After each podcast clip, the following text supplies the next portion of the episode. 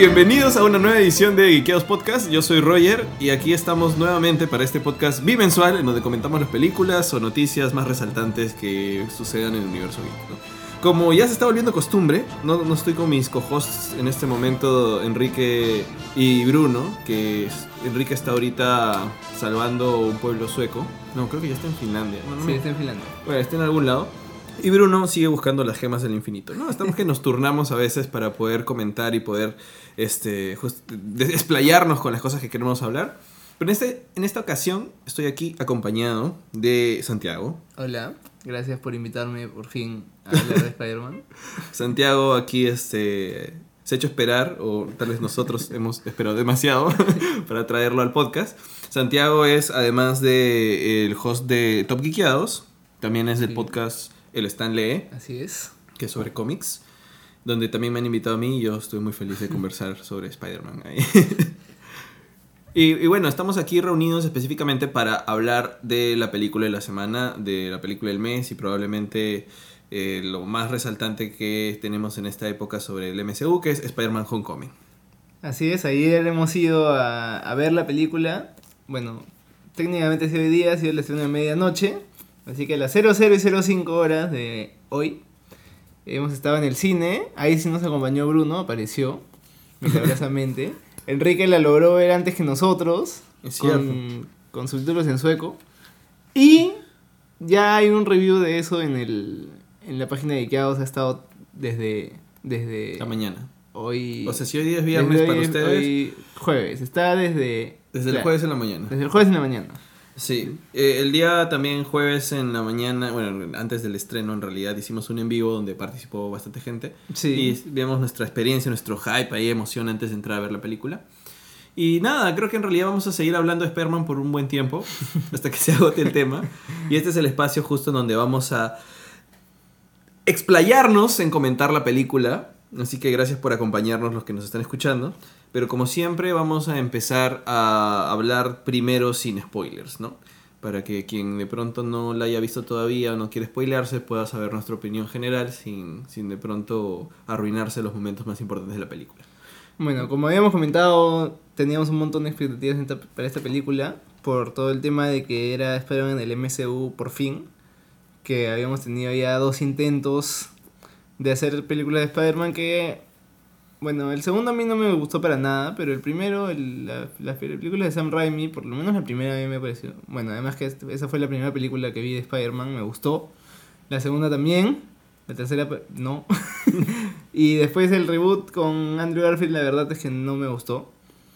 Y ahora- más que nada por ese tema de que ya, ya existía el universo cinematográfico de Marvel y estaban todos los héroes juntos.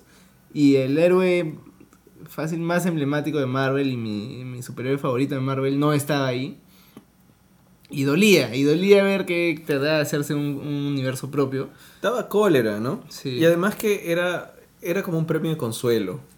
Es como decir, no van a lograr hacer lo que está haciendo Marvel Studios. Sí. Van a tratar de expandir y explotar esto. A pesar de que Andrew Garfield podía ser un- una opción de cast interesante, eh, la dirección que estaba llevando Sony sobre la franquicia hacía pensar que realmente ya no sabían qué hacer, pues, ¿no? Para- No, es que no sabían qué hacer. O sea, Sí. la, la- la segunda película ya cometieron exactamente el mismo error que en la tercera de Sam Raimi, que fue meter a mil personajes y también intentaron hacer su propio universo cinematográfico de Spider-Man, metiendo a, a los seis siniestros y a todos los personajes, haciendo cameos de personajes que iban a salir en, un- en un futuro como easter eggs de, ah, sí, mira, aquí está Black Cat, aquí está este Spider Slayer, después pasa por el pa- pasa por el pasadizo de abajo de Oscorp y están todos los trajes de todos los villanos de Spider-Man que nunca vemos y, Y nunca los vamos a ver, ojalá.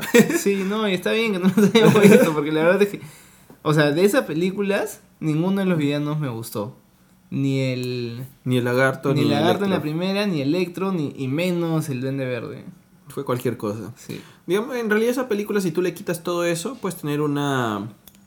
Digamos, una película interesante de la relación de dos enamorados. no sí de hecho o sea Porque es lo- Peter Wen es lo mejor Claro, eso, es lo rescatable de la película. Creo que el- también, o sea, que había un montón de química en los entre los actores que también se, se enamoraron por hacer esa película. Y por esa película creo que también terminó su relación. Terminaron. Pero, o sea, eso funcionaba muy bien. La química entre esos actores funcionaba muy bien. Es más, en la 2 yo creo que todo el, todo el arco de, de Peter con Gwen y de separarse y regresar y bueno, al final que, que se le muere y todo, creo que funciona bien. Pero el, o sea, todo el resto, no. Pero sí, Andrew Garfield, o sea, yo creo que, que lograba algunas cosas que no logró este Tobey Maguire. Tobey Maguire, pero otras cosas también Tobey Maguire sí las lograba mejor que Andrew Garfield. Pero acá teníamos a esta nueva nueva figura fresca de Tom Holland, que es un actor que no es tan chivolo como, como parece. ¿ah? Es chivolo, O o sea, tiene 21 años recién. Ya, pero parece de 15. O sea, en verdad tú te crees que es Peter Parker cuando Ah, recién claro. le pica la araña. Sí. Pero, o sea, yo creo que no, no es que no es que vaya a crecer mucho más. Ya tiene 21 años, de repente se queda con esa cara y con ese cuerpo el resto de su vida.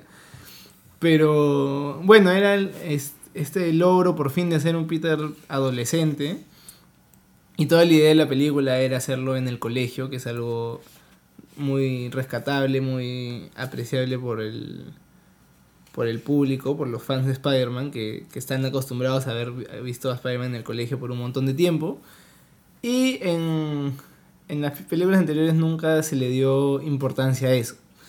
Entonces por eso estábamos muy, muy emocionados. También yo estaba muy emocionado por el actor, en verdad Tom Holland me gusta bastante. Y ya era por fin el momento de que Spider-Man regrese a casa, o sea, a Marvel con todos los superhéroes. De hecho, la elección del nombre a mí me pareció un, un chiste muy divertido de parte de Marvel a Sony, ¿no?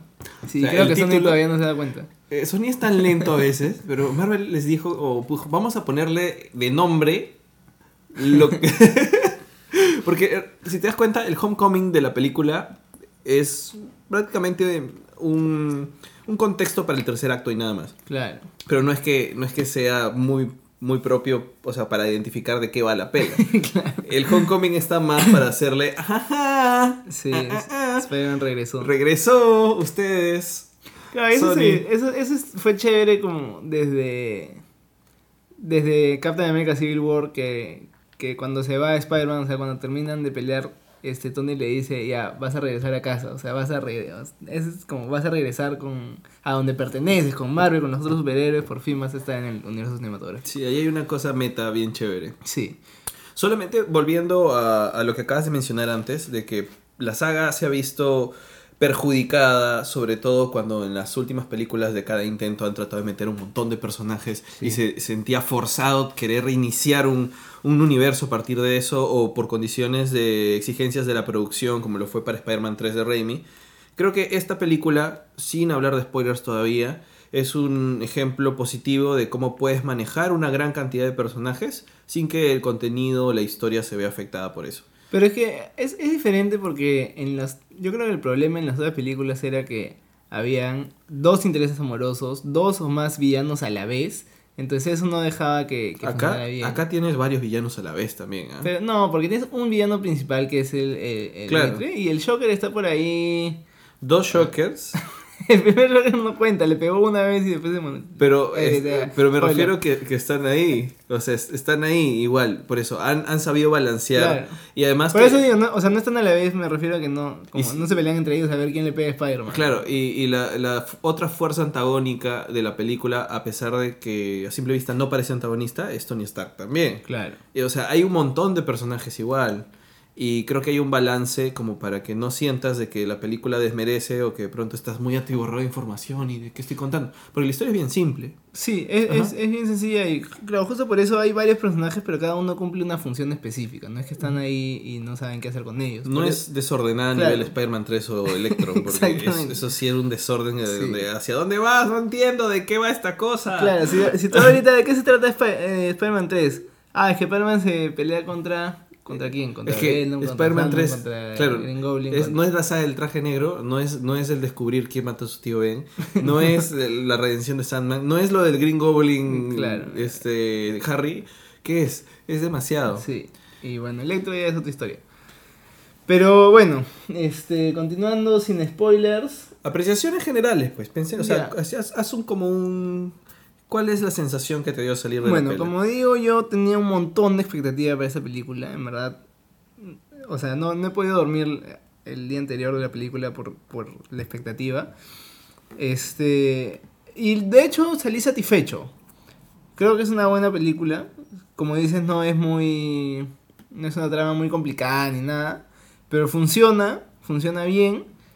Y salí satisfecho. Veo, claro, hubo un par de cosas que no me gustaron. Y tampoco la pondría en mi top de mejores películas de superhéroes. Ni siquiera sé si, si llega a, a la mejor película de Spider-Man.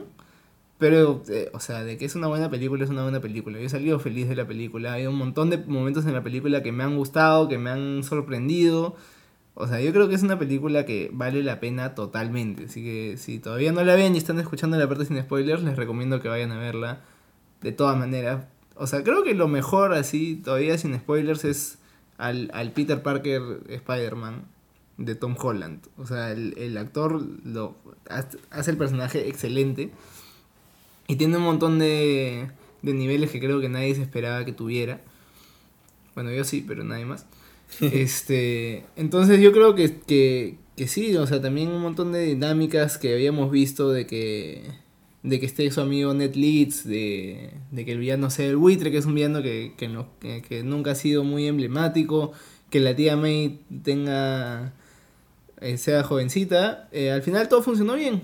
Entonces yo, yo en verdad he quedado satisfecho con la película y sí la recomiendo. ¿Tú? Yo también, en realidad. O sea, yo o sea, nunca dudé de que la película me fuera a gustar, pero por eso tenía miedo de salir decepcionado. Claro. Pero si mi hype está demasiado arriba, ¿qué hago? Tengo que bajarlo de alguna forma y no lo lograba. Ni viendo otra vez Spider-Man 3, ni viendo eh, el, el Rise of Electro, pude bajarle el hype. Entonces, este, sí hay cosas que obviamente tengo que observar, o sea, cosas que me hubiera gustado que vaya mejor por acá o por allá, o cómo lo- le dieron algún tratamiento. Pero en general estoy muy, muy contento. O sea, estoy tan contento que me hace más bien esperar mucho más de lo que viene. O sea, estoy muy empilado por lo- las posibilidades que vienen más adelante. Creo que eso es lo mejor, que o sea, que sabemos que esto tiene futuro. Claro. Porque las otras, o sea, sabíamos que, que en Bloqueo cualquier los momento comentarios de Pascal. Bloqueo los comentarios de Pascal. Sí, sí.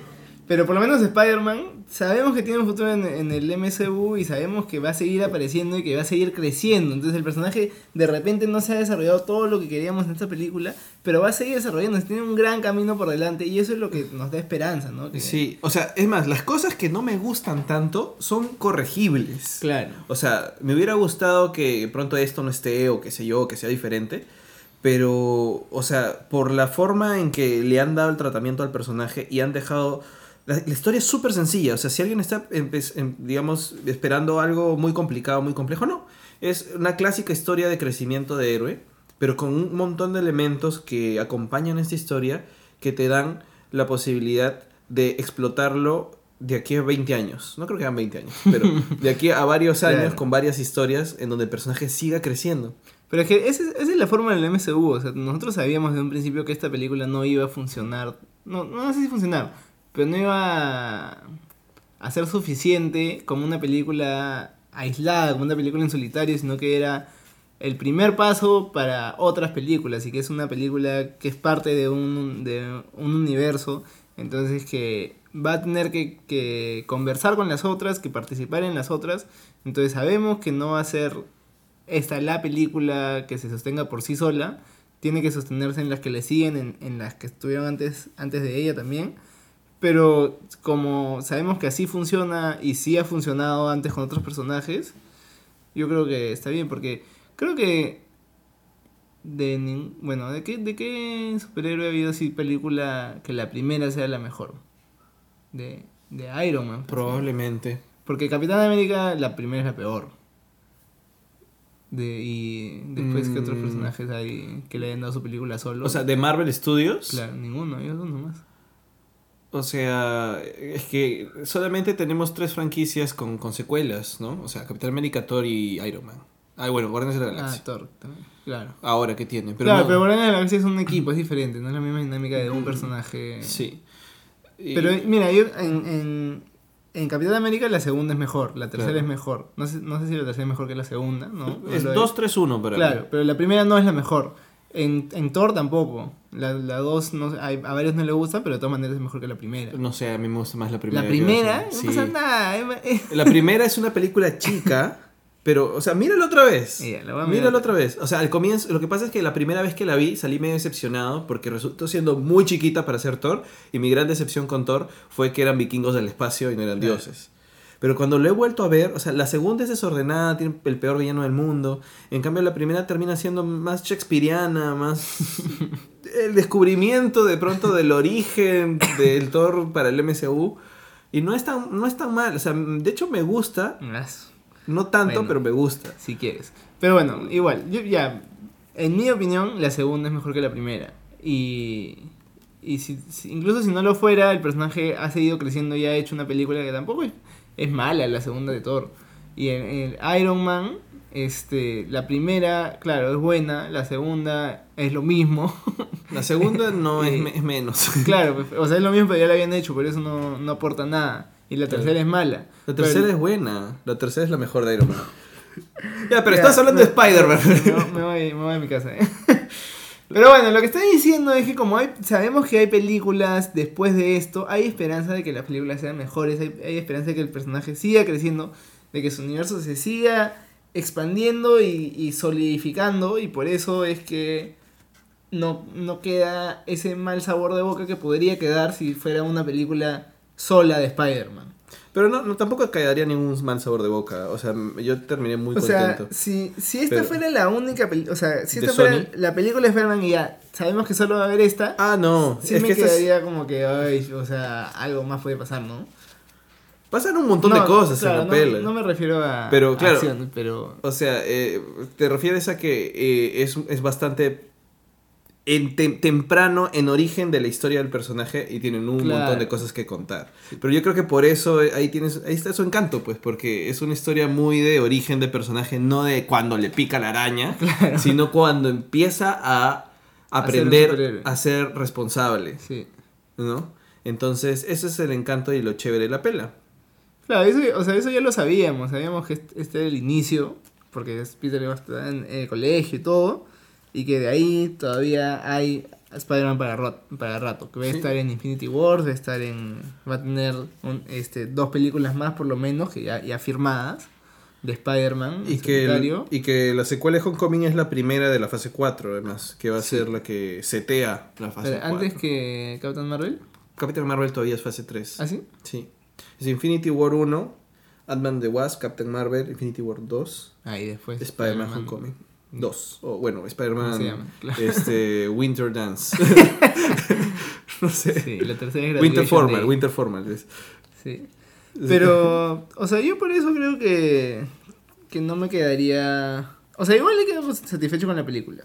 Pero sí, sí funciona, como te digo, porque es, es parte de algo más grande, ¿no? Pero al fin, ¿no? O sea, yo algo de lo que me quejaba siempre es que, bueno, tanto la versión de Maguire como Garfield eh, tendían a ser muy depresivas porque el, o sea, Spider-Man en, en esencia es esta persona underdog que Claro. tiene algo a que aspirar, o sea, tiene una grandeza por venir y supuestamente tiene aspiraciones de, ¿no? De quiero ser como tal persona, quiero ser un Avenger, quiero Claro, ser bueno, claro. quiero ser un héroe, pero no lo soy aún. En cambio, en esas versiones no tenía quién me admiraba, pues a nadie tenía que admirar. Por eso se estaba como que, ay, sí, me, me golpeó el pecho y soy Claro. Es que triste. el problema, su, su único modelo a seguir el tío Ben y lo mataron. Entonces de ahí ya... Claro, O sea, y el tío Ben, sorry tío Ben, pero no logró nada con su vida. No, no fue, no fue nadie. Fue, tuvo una familia que le hizo feliz y todo. Bueno, para Peter no. eso es bastante importante, pero, pero no. Es que Peter va aprendiendo a ser responsable a través de varios modelos paternos que se le van muriendo, lamentablemente. ¿no? Pero no solamente el tío Ben. Claro, y eso es paja. Pero sí, pues este, el, el problema en, en las anteriores creo que era que Peter estaba solo. Estaba solo. Entonces él, suf- él sufría y sufría solo. En cambio acá, ya, o sea, además de que es parte de, de un grupo de superhéroes, sabe que hay otras personas como él y todo, también tiene, por ejemplo, a los amigos en el colegio con los que interactúa. También tiene a su tía, que es un, un- un gran soporte que, que creo que no lo había sido tanto en ninguna de las, de las otras En las versiones. anteriores aportaba el drama, o sea, Claro. pero no era una ayuda, un soporte. Sí. Cuando tía May, o las mujeres en su vida en realidad, son básicamente el pilar de su fuerza. Sí. Y, y claro, y las historias de Spider-Man, de hecho, digamos, toda la carnecita, lo interesante son su cast secundario, que justo en esta película está bastante fuerte, ¿no? Y es chévere. Sí. Este, bueno, yo creo que hay bastantes cosas positivas para comentar, pero hemos, Creo hemos que ya- planeado hacer primero lo, lo negativo, ¿no? Sí, ya, bueno, hasta acá hemos hablado bastante sin spoilers. Estamos en el minuto 20, 20 minutos de hablar de la película sin spoilear nada. Así, pero si ya llegaron acá y no han visto la pela, mejor guarden el podcast, descárguenlo. Se puede descargar, hay una flechita así hacia abajo para descargarlo y lo, lo terminan de escuchar después, porque a partir de aquí vamos a hablar de spoilers. Y vamos a comenzar por lo que no gustó tanto, para luego explayarnos en lo que sí nos gustó. Ya. A ver, has apuntado, Sí, Santiago. he apuntado. Qué cosa. Pero bueno, voy a dejar lo, lo, lo que menos me gustó para el final. Vamos uno a uno, así, uno a uno. Este, ya. A una ver. cosa que no me gustó, una cosa chiquita, pero que no me gustó, es que Betty Brandt sea. Primero que esté en el, ya, bueno, que esté en el colegio ya, normal, ya. Puede, puede ser un personaje que lo conoce ahí. Pero que sea igualita a Gwen Stacy. Me, molestó. O sea, me molestó. Si, si ya tienen ese personaje y todo. Este, que, que la pongan igualita, que no le den un- una propia personalidad, porque hasta la vincha era, era todo, era el diseño de personaje de Gwen Stacy. Su look te refieres. Sí, sí. Claro, porque en personaje tampoco es que la vimos mucho, la vimos hablando dos veces en, el, en la tele y de ahí nada más. Entonces, en verdad, o sea, lo, lo chévere es que sabemos que Betty Brandt está ahí y que parece que, Y que que va a tener un desarrollo. Y que tiene cierto interés en, en el periodismo. Sí.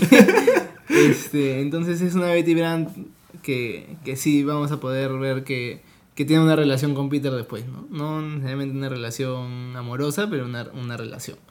Este, pero bueno, no me, no me gustó eso, no me gustó el, el, el look de Betty Brandt. Sobre Betty, solo para, para meter un poquito de mi cuchara, más que su look, porque yo pensé, dije, bueno, en una secuela le pueden cortar el pelo, se vuelve, le- se tiñe de negro el pelo, no sé.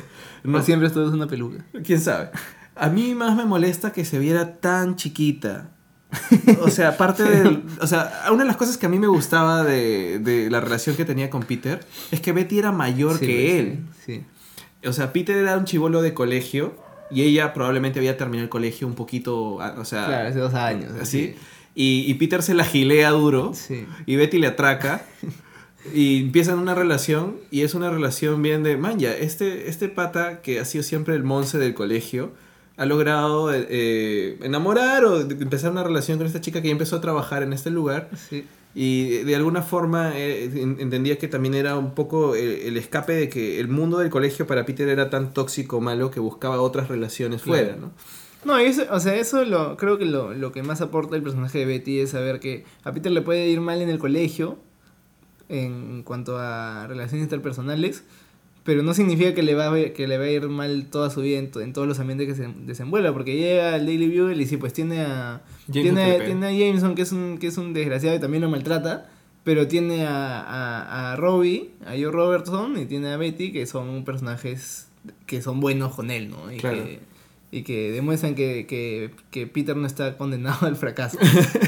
Claro, y además que Betty tiene, bueno, tiene historias chéveres, ¿no? O Sí. sea, entonces, y Betty se vuelve una, prácticamente su mejor amiga, o sí, sea, de todas maneras. eh, bueno, Mary Jane vendría a ser su mejor amiga, pero, Claro. pero o sea, de- después de ella, Betty es la persona con Sí. la que más confianza llega a tener eh, de todo su, su, su cast secundario, pues. Sí. ¿no? Lo que sí me gusta, bueno, no sé si me gusta, pero como te digo, que esté Betty Brandt me gusta, que esté ahí, que vaya a ser un personaje. Y está la posibilidad de que, de que Betty y Ned se enamoren. Sí, pues, claro. Oye, sí, tienes razón. Claro. y, pero Ned no va a ser Hobgoblin. No, pues, pero... No. pero sí, pues, o sea, Ned está ahí, Betty está ahí, están en el colegio y, y creo que ninguno de ellos se, se ha acercado, pero sí creo que si se acercan y podría ser un arco secundario interesante, ¿no? Que está... Que está o que de repente a Ned, a Ned le gusta Betty y a Betty le gusta Peter, entonces hay un triángulo amoroso ahí y eso crea... no Tensión sé, entre amigos. Claro. Sí, podría ser. Sí, entonces me, me gusta que, que se abra esa posibilidad. No sé, no sé si vaya a pasar, pero, pero me gusta que esté. Ya. Ahora tú di algo que no te gustó. Algo que no me gustó. Eh, bueno, creo que voy a entrar ya a algo con carnecita. Ya. O sea, de una queja grande. Eh, no me molesta todo eh, para nada. De hecho, me gusta toda la el aporte que tiene Tony Stark a la película, porque está en función de Peter. Lo que sí me molesta es un poco también lo que comentaba Enrique en, en su crítica eh, de, Ah, de la película, es que Peter estuviera poco sujeto a tanta tecnología Claro, Stark. Es Stark dependiente. Sí, Es Stark Industries dependiente. Sí, o sea, mm, me encantó, o sea, para hacer los, digamos, los contrapesos, me encantó que se continuara con cosas que se habían plantado en Civil War, que por ejemplo, este, Tony se sorprende de que él luciera fluido arácnido, porque dice, man, ya, o sea, es, es chévere, es- tú lo creaste, sí, yo lo creé, y eso es paja porque es esencia del personaje también, otra vez. Sí. Él creó, él es tan capo y genio como para hacer una fórmula por sí solo, no como en Ultimate que supuestamente lo creó su papá, que no sé qué sí. vainas. Que, que realmente no solo, o sea, no, no- no- le ayuda a ser Spider-Man, ¿no? O sea, crea su propia Claro, tela de sin, araña. sin- sin él sería- sin, sin eso sería Daredevil. Claro. ¿No? Y Daredevil a veces después su palito tiene pita. Claro, ¿no? sí, sí, sí. Pero, pero bueno, básicamente este, eso me encanta. Eh, pero de verdad cuando Peter menciona, oye, verdad, Iron Man se pasó de la raya cuando me hizo todo esto. De verdad, se pasaron un poquito de la raya, ¿no? Porque me hubiera gustado que al menos algunas ideas que estuvieran en el traje se le ocurrieran a él. Quería ver un poquito más de factor creativo. Lo que te decía hace un rato. Cuando sale el paracaídas y se le va, dije, de repente lo puede hacer después con tela, porque una de las cosas clásicas es que esta película era para que de pronto esté en el, en el cielo, lo tire el buitre, no tenga que hacer, Era ¿qué la, hago? claro, era la ¿Qué única hago? oportunidad en que podía estar Peter en el cielo y tuviera, y tuviera que hacer. Y tuviera la idea Claro. de hacer su paracaídas araña con la tela, ¿no? Lo que tuviera esa, esa libertad, no tanto de, de que tuviera las 500 configuraciones de tela eh, por en una aplicación, sino que eh, empezara a armarlas como lo hace una araña, ¿no? O sea, de pronto haciendo las cositas. así. Estoy ahorita moviendo las manos. Sí, sí. Sí, a mí tampoco me gustó. O sea, eso ya no me gustaba desde, desde Civil War que, que el traje se lo diera a Iron Man. Porque. O sea, desde el principio creo que lo chévere de Spider-Man es que él se arma su traje y todo. Claro, y acá se, se arma su traje, pero se, El, traje cajero es bien feeling, ¿ah? Sí, es, es Es- chévere. O sea, es, claro, no es el traje definitivo, pero es chévere que, que esté ahí, que esté hecho y- e incluso que se lo vuelva a poner. Pero creo que después de que, de que Tony le quitó el traje, él pudo haber creado algo mejor o, O, o- eh, o algo. Lo ¿no? que yo esperaba para que tenga coherencia, porque de alguna forma entiendo que si estás en este universo y va a conocer a Tony Stark, Claro. Tony Stark le tenía que hacer un Sí, traje. sí, claro. Si va a tener un era- traje, va a ser porque Tony Stark. Er- Era, era medio obvio y necesario en la lógica del MCU. Pero yo lo que esperaba al menos es que él tuviera algo de, oye, tengo acá unos apuntes, Claro. unas ideas, ya no tiene plata para hacerlo, pero de pronto le diera un papelito con boceto o, o algo. O sea, otra cosa, claro, lo que no me gusta también es que todas las opciones sean preconfiguradas. O sea, él la verdad es que no usa mucho su creatividad para crear cosas con la telaraña ni nada. O sea, recién Porque- ahorita, hace poco en los cómics, que pueda ¿Qué? tener una más, más amplia gama de recursos monetarios para hacer más armas. No, pero no, no, no, no digo de, o sea, yo digo de creatividad de con, con lo que, con los recursos que tiene, Claro, eso es poder hacer las cosas. Entonces, acá, en cambio acá tiene a... Tiene muchos recursos. Claro, incluso tiene alguien que lo guía, que es la, la vocecita de esta Karen. O sea, él, él le pregunta qué Su hacer y- GPS, y, y Ka- y su Karen le responde. Claro, es su, su Siri, porque... Claro. Este, pero entonces, o sea, él no tiene estas cosas porque, imagínate, yo creo que sería más rico si, si Spider-Man estuviera solo, como está normalmente en los cómics, y tuviera que dárselas, y no tiene, o sea, y ahí tiene que, que sacar su creatividad. O sea, creo que el contraste, o sea, de alguna forma, más muy abajo lo justifico, porque el tercer acto, algo que muchas de las pelas de superhéroes y de Marvel no hacen tan bien, es muy bueno, específicamente porque ya no tiene nada de eso. Claro. Entonces, en contraste, funciona para esta película. Pero hubiera esperado que no quede ahí como que, ah, todas las películas que vienen van a tener toda esa tecnología. Sí, pues, Está- claro, yo también, también, o sea, en un momento, cuando Karen le dijo, tienes tantas opciones, y bueno, ¿quieres, quieres activar tal modo? Y él le dice, no, no, nunca actives el modo de... De, De Superior ataque Spider-Man. letal". Sí. este... Y yo creí que ahí podía decir, no, ya sabes que elimina esto, elimina esto, elimina esto, elimina esto, y se vaya quedando con, con- con menos cosas y menos opciones y, y- y ya tenga que usar más su, su, su- no sé, un traje más, más sencillo, no sé. Y también lo de los web wings que, que salió, también me hubiera gustado que a él se le hubiera ocurrido de alguna forma. Yo quería eso, de eso, eso lo puse en mi teoría. Yo dije, por favor, que, que de alguna forma sea, no sé, algo de él. Claro. Pero, o sea, una de las cosas que me gusta de la historia original de Amazing Spider-Man 2, el cómic, no, no la pela, eh, Amazing Spider-Man 2, que es justamente el origen del buitre, o el primer cómic en donde sale el buitre, que lo tengo acá a mi costadito, es justamente que eh, Spider-Man se había enfrentado a un villano que lo superaba Claro. completamente y no tenía ni idea de qué hacer para, para vencerlo. pues. Entonces lo estudia él solito, este, lo, digamos, en- de alguna forma entiende cómo funciona su tecnología y con sus recursos chicos construye este especie de inhibidor del magnetismo, no sé qué cosa que hace, que finalmente, esta vaina que está acá en esta página, Sí, sí, que sí. en la página 14, que estoy viendo, que es lo que le permite hacer que pierda su, su forma de volar y lo venza, ¿no? Claro. Ahora, la forma en que lo, es súper feeling todo lo que han hecho con la película. No me estoy quejando de la película porque es bien paja. Lo que me estoy quejando en realidad es que hubiera, me hubiera encantado que Peter tuviera un poco más de iniciativa y posibilidad de él mostrar más su lado científico y no tenerlo tan fácil con, de pronto con la tecnología Stark. ¿no? Claro, porque creo que es lo chévere, que Peter crea sus cosas. O sea, necesita algo, lo hace. En- en no, no es que necesita algo y le dice, ah, señor Stark, dame, pe. Ahora, no es que no pueda hacerlo en todas las películas que vienen. Ese es el tema. Por eso se le Claro. perdona un poco porque... Sí, pues todas esas cosas son que se pueden arreglar, tienes razón. Sí, porque ti- tienes, tienes toda la posibilidad porque, o sea, no es spoiler, es una teoría. Iron Man se muere ahorita, Capitán América se mueren ahorita en Infinity Wars, o, en, o sea, en el Avengers 4, y él va a quedar sin ellos. Claro. Y ahí ve, ve- vamos a ver qué onda, ¿no? Con todo lo que venga después. Sí, este.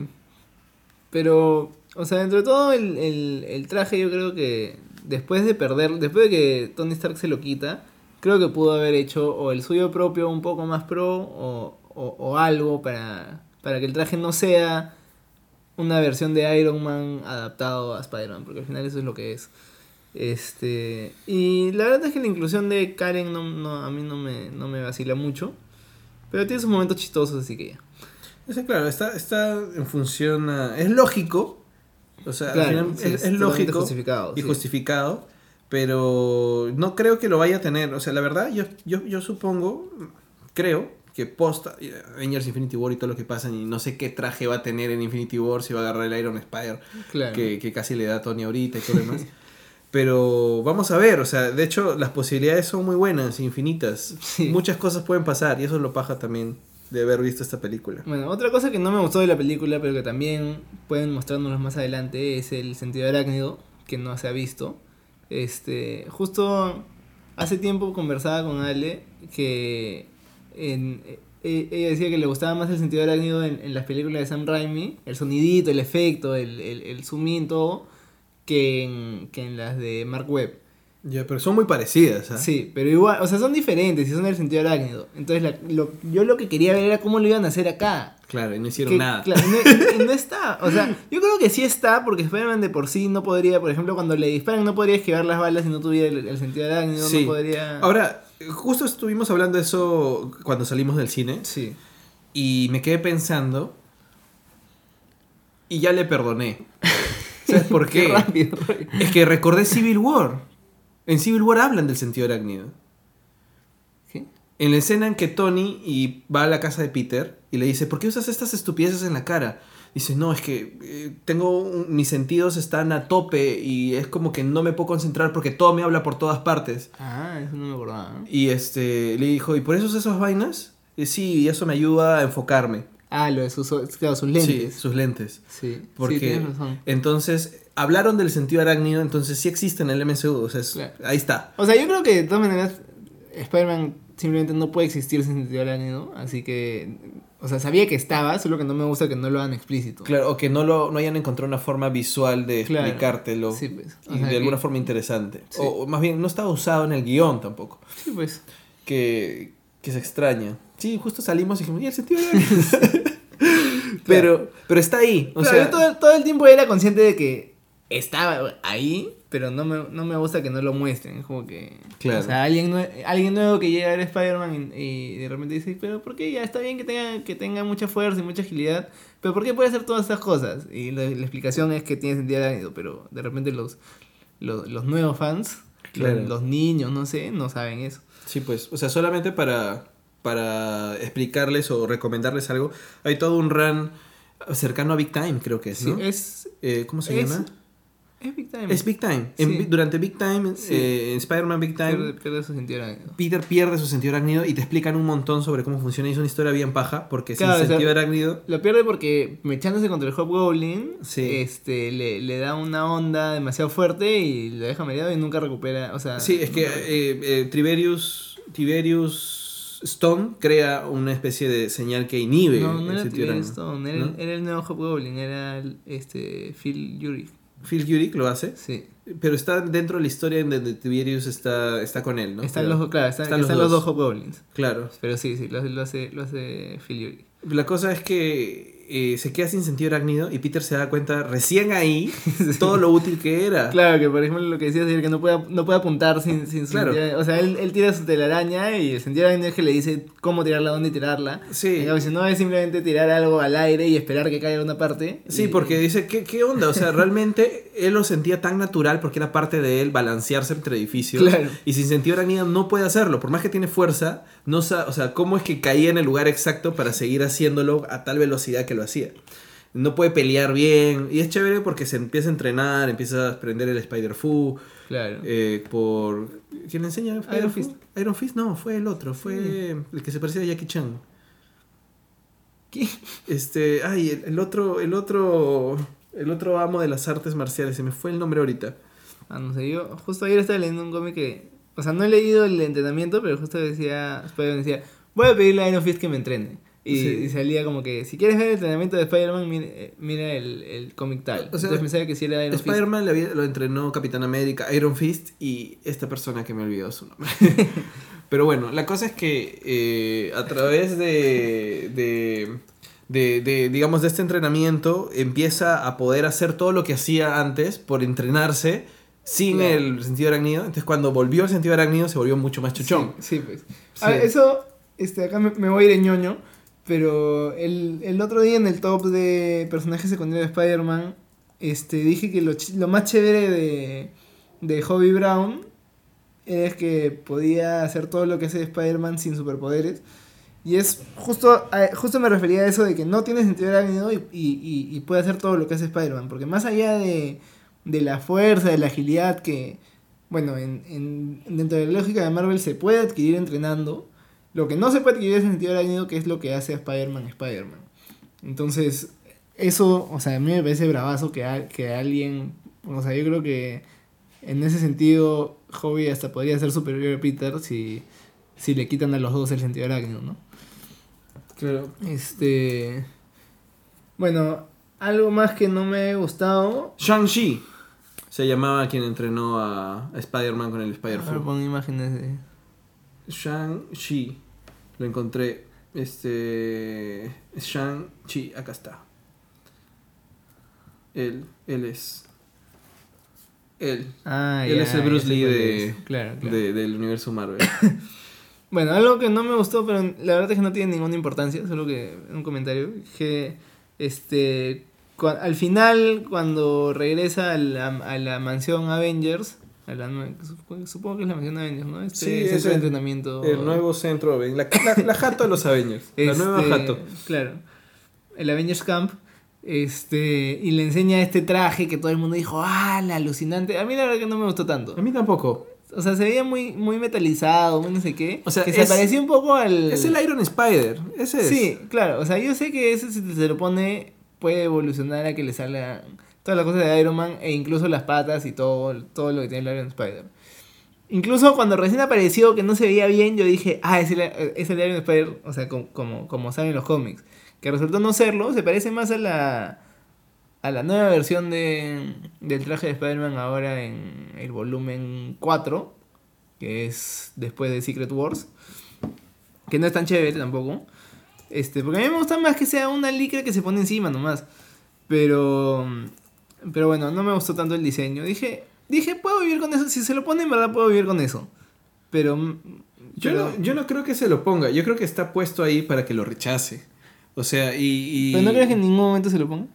Yo creo que se puede poner uno, uno nuevo, que van a hacer otro diseño. para- Claro. porque hacen un diseño de Iron Man por película hasta en sus cameos. Sí, sí, O sea, no- Claro, es- le ahora ha sido un nuevo diseño. Sí. Claro, de, de, de todos, ¿sabes? Capitán Todos, América también cambia en cada película. Este, Thor Black- también, sí, Black, Black Panther Widow también, Black Panther. También, sí. Entonces, este, yo creo que la, la próxima película de Spider-Man va a usar otro traje y otro traje y le van a ir actualizando el traje. Claro. Pero yo lo, lo, lo que... Es que tiene que, claro, es que la chamba para el diseñador de, de eso se paga, pues. o sea, en cada pela. Bueno, pero yo justo acá tengo el Blu-ray de Amazing Spider-Man 2. ¿De quién El será? ataque de Electro, que quién será, no sé, me lo encontré en esta casa en la que estoy de casualidad. Este, que en verdad ese me parece el, el traje más Ese- paja ese es el- sí, es lo que iba a de decir. las películas. Eh, es el que se parece y es tela además. y Sí, se siente la tela es que tela y- gira. Y, tiene los ojos igualitos. O sea, en verdad, es, eso es el, el- Creo que el, no se puede superar ese traje. Pero estaba esperando que, que poco a poco el traje de Tom Holland vaya evolucionando a ser más el traje, Casero. claro, clásico de Spider-Man, ¿no? O sea, me gusta su traje casero, pero obviamente. Es que es algo temporal, a mí también Claro. me gusta como algo temporal. Además me, me gusta que se, que se pareja al de Scarlet Spider, que es como que solo un buzo y, Sí. y un switcher encima.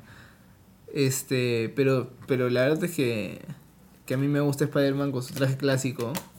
El más clásico como que hemos visto el, es el top de 10, acá. en el top 10 de personaje de traje de Spider-Man. Pero no le hiciste ganar el, el clásico. No, pero lo mencioné en Misiones Rosas. Sí. Pero el clásico es el, el clásico, pues entonces todos saben que ese es el... Si no, no sería el de todos los días, porque es el más chévere.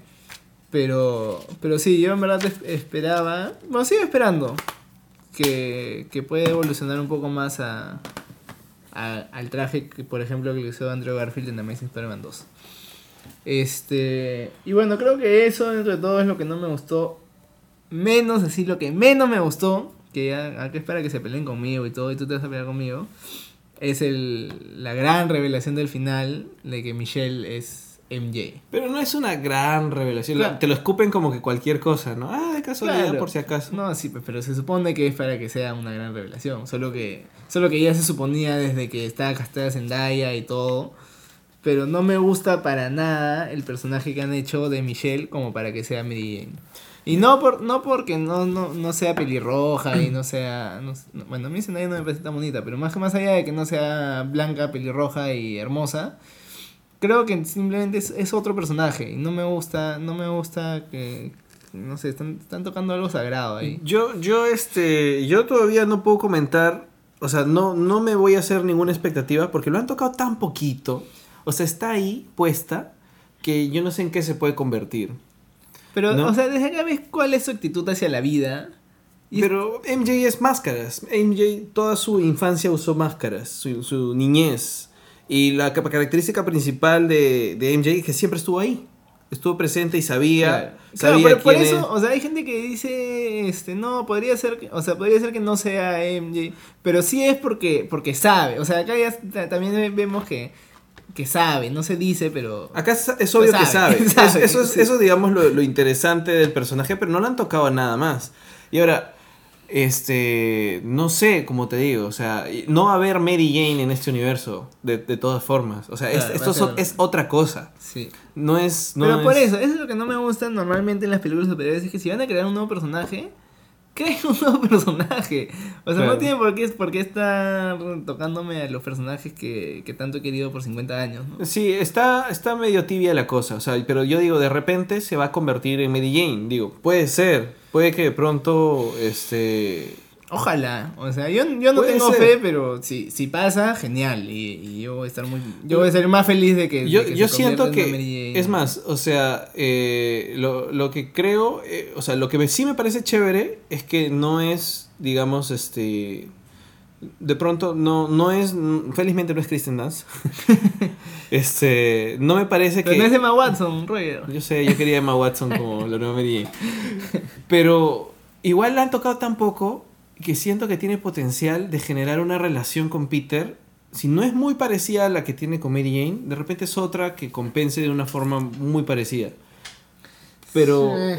Pero es que yo creo que, como sea, el, el, no sé, el alma gemela, el verdadero amor de Peter Parker es Mary Jane, la Mary Jane que conocemos ahí en, en lo, de los cómics, ¿no? Claro. Entonces, si me traen a otro personaje que, ha- que haga lo mismo, simplemente voy a decir, pero, o sea, No es Mary Jane. no es Mary Jane. Pero de repente se llama Michelle Mary Jane. no, se llama Michelle, Juanita. claro, Michelle Jane, Michelle algo, pero... Bueno, No sé, o sea, yo, o sea, a mí no me gustó cómo lo revelaron. O sea, fue como que cualquier cosa, ¿no? Por si acaso yo soy MJ, que ya sabíamos que era, Claro. o de alguna forma ya te estaban diciendo por si acaso ella es, sí, pero no, es que lo que me parece paja es que creo que pueden tener años y varias películas para desarrollar algo y creo que no la van a quemar ahí mismo, ¿me entiendes? Bueno, yo justo ya en los últimos 5 minutos de la película iba, a- iba a salir feliz. Era lo más feliz que había estado de toda la película es que no haya aparecido Mary Jane. Eso era lo que más me había gustado. Dije, por fin Mary Jane no apareció. Ya se terminó la película, no va a aparecer. Bueno, acá no apareció tampoco. De hecho, yo también tenía esa sensación al, al inicio, pero después dije, bueno. Pero, ¿sabes qué? No, ¿sabes qué me da cólera? No, sí, hay una cosa que me da cólera. Porque es más, no sé si lo escribí en un artículo o lo puse en algún lado, pero mi... No, lo dije en un podcast, no, no me acuerdo. Ni me acuerdo en qué cosa está. Pero mi sueño, mi expectativa era que hagan la clásica escena en la puerta. Pues. Sí, pues, no, no sé dónde lo has dicho, pero yo también, o sea, Esa. en verdad sería hermoso. Face It Tiger. Claro, que abra la puerta, vea esta. You just hit the jackpot. Eso. Y, Sí. y no un remedio de esa escena, sino Claro, esa escena. Esa escena, sí. Eh, eh, sí, eso sí me da. Eso sí me da mucha cólera. Sí, pues. A menos que no sé, este, Michelle se vaya de intercambio a algún sitio, eh, se olviden que existen, pierdan contacto y de pronto, ah, por si acaso, Claro, en, en, en Spider-Man y regrese. Graduation Day regrese. Sí, no, no, no sé. Este, bueno, yo creo que ya, ya he dicho más o menos todas las cosas que, que no me han gustado. Bueno, Ese- nos, ese- hemos tomado 20 minutos más para, para hablar de lo que no nos ha gustado. ¿Hay algo más que no te haya gustado a ti? Ah, este, ah, estoy tratando de ver si hay otra cosa. No, creo que no nos ha gustado las mismas cosas. Sí, creo que eso es eso. O sea, de pronto lo demás creo que hace que te lo demás es tan chévere que hace que te olvides Sí, o que de- perdones de, pronto esas que- cosas, ¿no? Claro, que ven cositas. Y- Yo me acuerdo, me acuerdo que en un momento dije, ¿what? O sea, y me indigné viendo algo en la película. Y terminé la película y ya no me acordaba qué era. Entonces, o sea, tenía que volver a verla y me decía, ah, esto era, esto era. O sea, algo así que, que no me había gustado, pero bueno, ya. O sea, hay algo que. De repente algún purista, así, algún más conservador de Spider-Man, incluso que nosotros, le moleste que sería la relación de Liz. Liz Tooms con. Liz Tooms. Claro. Pero mira, lo importante de Liz es que tenga plata, tiene plata. Claro, que es la, la, la Queen Bee del colegio. Sí, y este, y que de alguna forma Liz termina enamorada de Peter. Sí, o sea, claro, eso a, es. a Liz también le gusta Peter. Claro. Pero, pero es un skater boy. Sí. Este. Entonces, eso es chévere. Sí, eh, no, yo creo que el personaje de Liz ha, ha estado bien chévere. Esa, ese giro ha sido increíble para mí. No, no lo ¡Es el mejor del mundo! Todavía no lo supero. Lo peor.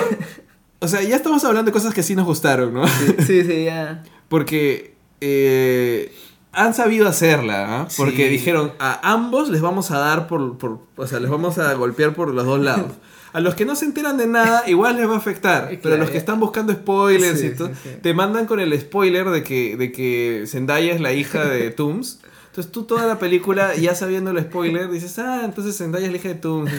Y cuando abres la puerta, el maldito buitre... Pero es excelente, es como que, wow, excelente. Y los siguientes 15 minutos son de pura tensión. No, y los- o sea, yo, yo estaba igualito que Peter Parker cu- cuando, cuando vea así, cuando ve que todavía no se la cree y todo. Y yo así, estaba igualito. yo todavía no me la creo. Cuando, cuando ya estaban en el avión, ya se estaba cayendo el avión, yo seguía impactado por eso. O sea, Sí. no nada. Es que realmente, bueno, o sea, la, la película ha sido una estructura bien clásica. Sí. de, claro. de, de cómo un héroe aprende, se equivoca y se enfrenta al villano. Y siempre hay un momento en el cual eh, llegamos justamente después, o sea, terminando el segundo acto, cuando el, el plan grande del héroe sale mal, el héroe se lame las heridas. Ese es, Claro. es ese momento en el cual Peter este, ya le quitaron el traje, está tratando de volver a hacer su vida normal. Y de pronto empieza a recuperar algo dentro Claro, de él. llegar, y dice, sí. ser- sí puede ser feliz. Y dice, hoy sí puedo ser feliz con Liz y todo lo Claro. demás. Y ahí ese mismo, ese mismo extracto en lo que viene a ser estructura de heroica se llama el reinado del villano. Ya. Porque es el momento perfecto para mostrar tu villano y qué tipo de poder tiene sobre el héroe. Ah, Y lo han hecho muy bien, porque se revela que el villano tiene relación con la felicidad directa de Peter. claro.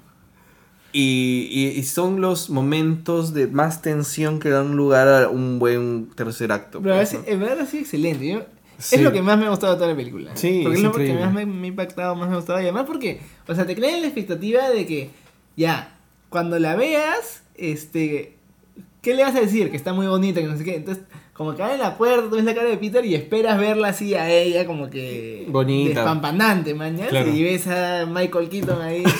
todo- ¡Hala! Es, es increíble. Y, ala, cuando están adentro de la. No, todo, cuando están dentro de la casa, cuando están en el carro. Todo, Todo. es increíble. Es, hay tanto subtexto. La cara, la cara de, de, de Michael Keaton es increíble, además, todo arrugadito. Sí. Este, hay, hay este momento que me pareció muy, muy paja cuando él ya se está dando cuenta que Peter es Sí, Spider-Man. ese bravazo también. Y empieza a preguntar y, y está en luz verde, está como que esperando, se Ajá, acer- sí. y se da cuenta cuando llega al semáforo y Claro, su, y su cara se se pone... de verde. Claro, Sí. es bien paja. Sí, sí. No, eso sí es excelente. ¿ah? Y, o sea, en verdad no es un- De repente para alguien que no conoce la historia, no es un giro tan impresionante. O sea, es, al final es lo que ha pasado en todas las películas de Spider-Man, que, que el villano tenía rela- una relación directa Personal. personal, con, con Spider-Man.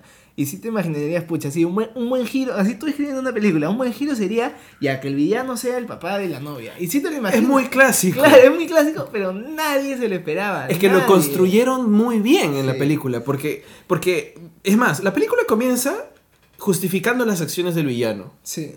Y, y sin juzgarlo, ¿ah? O sea, es como que, mira, de verdad el villano tiene de alguna forma lógica su discurso. No, el villano está totalmente, o sea, sus acciones están totalmente justificadas. A mí me Claro. encanta, me encanta, creo que es uno, uno de los mejores villanos de Marvel. Lo es, sí, de, de Marvel en general. Sí. Eh, O y... sea, del MSU. Sí, o sea, me refiero a las películas de Marvel. Sí, O sea, el Marvel igual tiene muchos problemas con los villanos. Claro. ¿No? Pero, o sea, digamos Loki, que es villano, no villano, villano, no villano. es- Está por ahí chévere en el top, porque no hay mucho para el top de villanos de Marvel. Claro.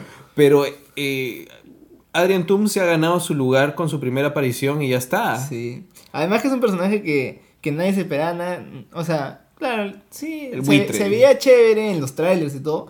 Pero antes de eso nadie se esperaba nada del buitre. El buitre es un, es un villano así, es un villano que.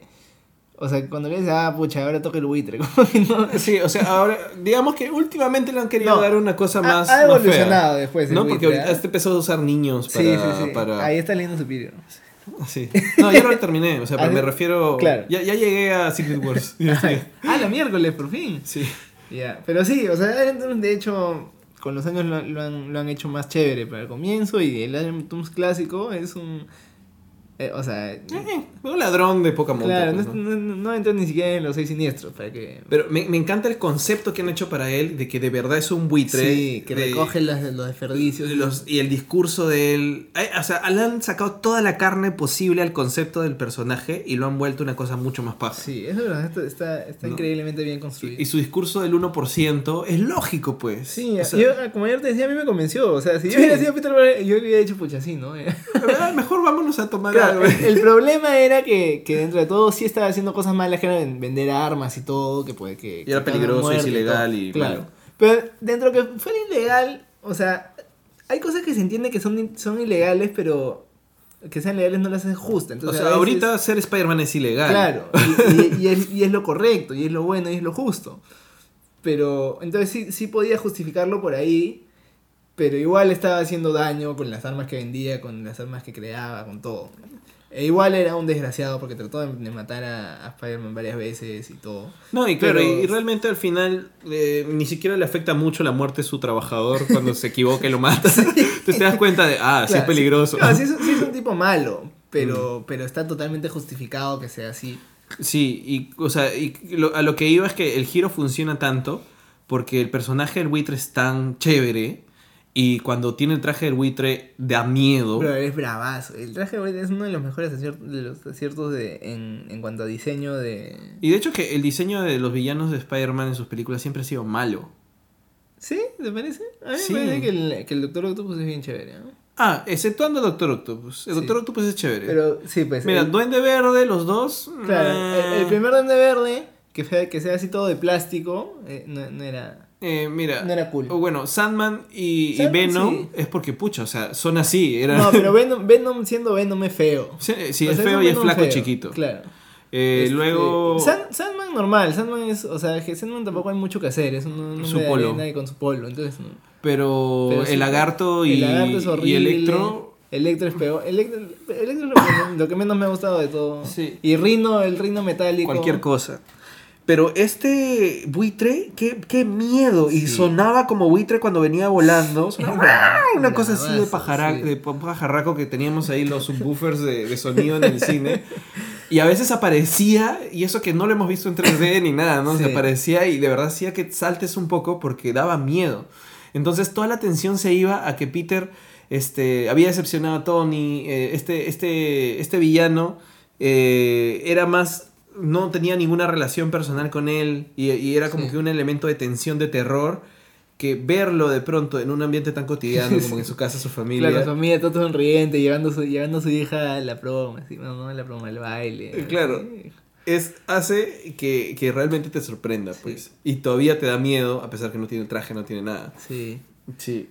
Y bueno, me encanta, eso sí, que ya lo hemos visto también, pero su, su, su casaca con las plumitas. Claro, porque es un, es un, bueno, es una referencia al traje clásico, ¿no? Claro. Pero está justificado porque Sí. tiene frío, pues, en altura. No, sí, el, el buitre en verdad ha sido increíble. Este, una cosa chévere, que, que no sé si, si muchos se habrán dado cuenta, es que en el tráiler todavía no le habían puesto los efectos especiales al avión, de, de lo que fuera Claro, pues, no estaba.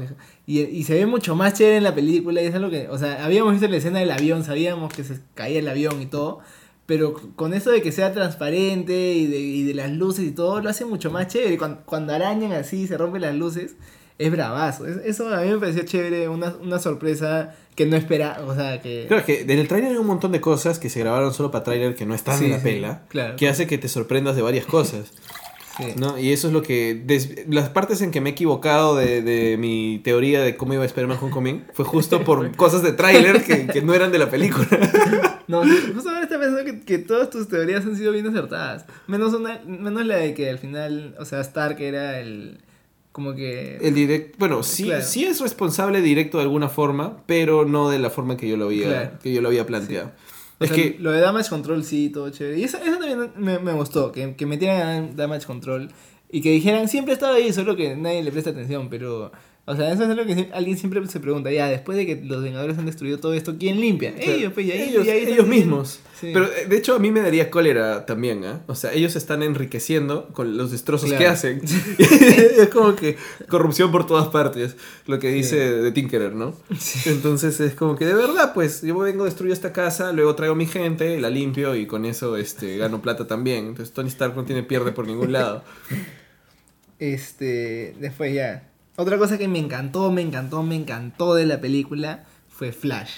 Flash es- parecido- yo tenía miedo que, que lo cambien mucho. No yo tenía miedo de que fuera Tony Revolori, ¿eh? Sí, no, a mí me gustaba que, que no, que, o sea, yo dije, un bully no necesariamente tiene que ser grande, o sea, eso es chévere, no necesariamente tiene que ser un jugador de fútbol americano. Bueno, pero a mí, ¿me a mí me gusta Flash como es, siendo ese tipo de bully. Entonces, claro, yo tenía miedo que, que, que lo cambiaran y, y fuera otro personaje. Pero es, es excelente. Es muy buen Flash. Sí, porque primero que sí ha, sí ha ganado cuerpo, ¿ah? Porque Sí. tiene Revolver en Gran Hotel Budapest, Era chiquitito. y acá sí tiene, sí tiene carne. Pero igual, o sea, es un pata que es del- de, la talla de Peter Parker, incluso un poco más, más chato, creo. Pero que se jura la, la gran cagada y se pone su casaca y todo. Y lo molesta de una manera que no es, no es el Flash clásico que, que Que le le, pegaba. pegaba. Que claro, no se justificaría porque Peter, no sé, se, se nota así como está, que tiene mejor físico que él, que es más alto en- o, o de su tamaño. O sea, no, no se justificaría que, ese, que Tony Revolore le, pe- le pegue a Tom Holland.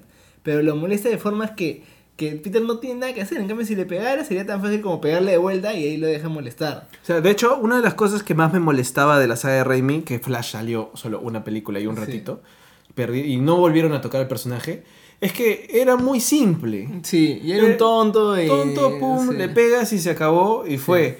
en, en Spider-Man, The Amazing Spider-Man, me gustó el Ahí fue un momento. poco más chévere cu- cuando, cuando, Cuando lo abraza después de lo de su tío, Se ¿no? encuentra en el pasillo y le dice, oh, es sorry, como que... Y luego tiene su, es fan de sí, Spider-Man, ¿no? sí ese, ese Flash estuvo mejor.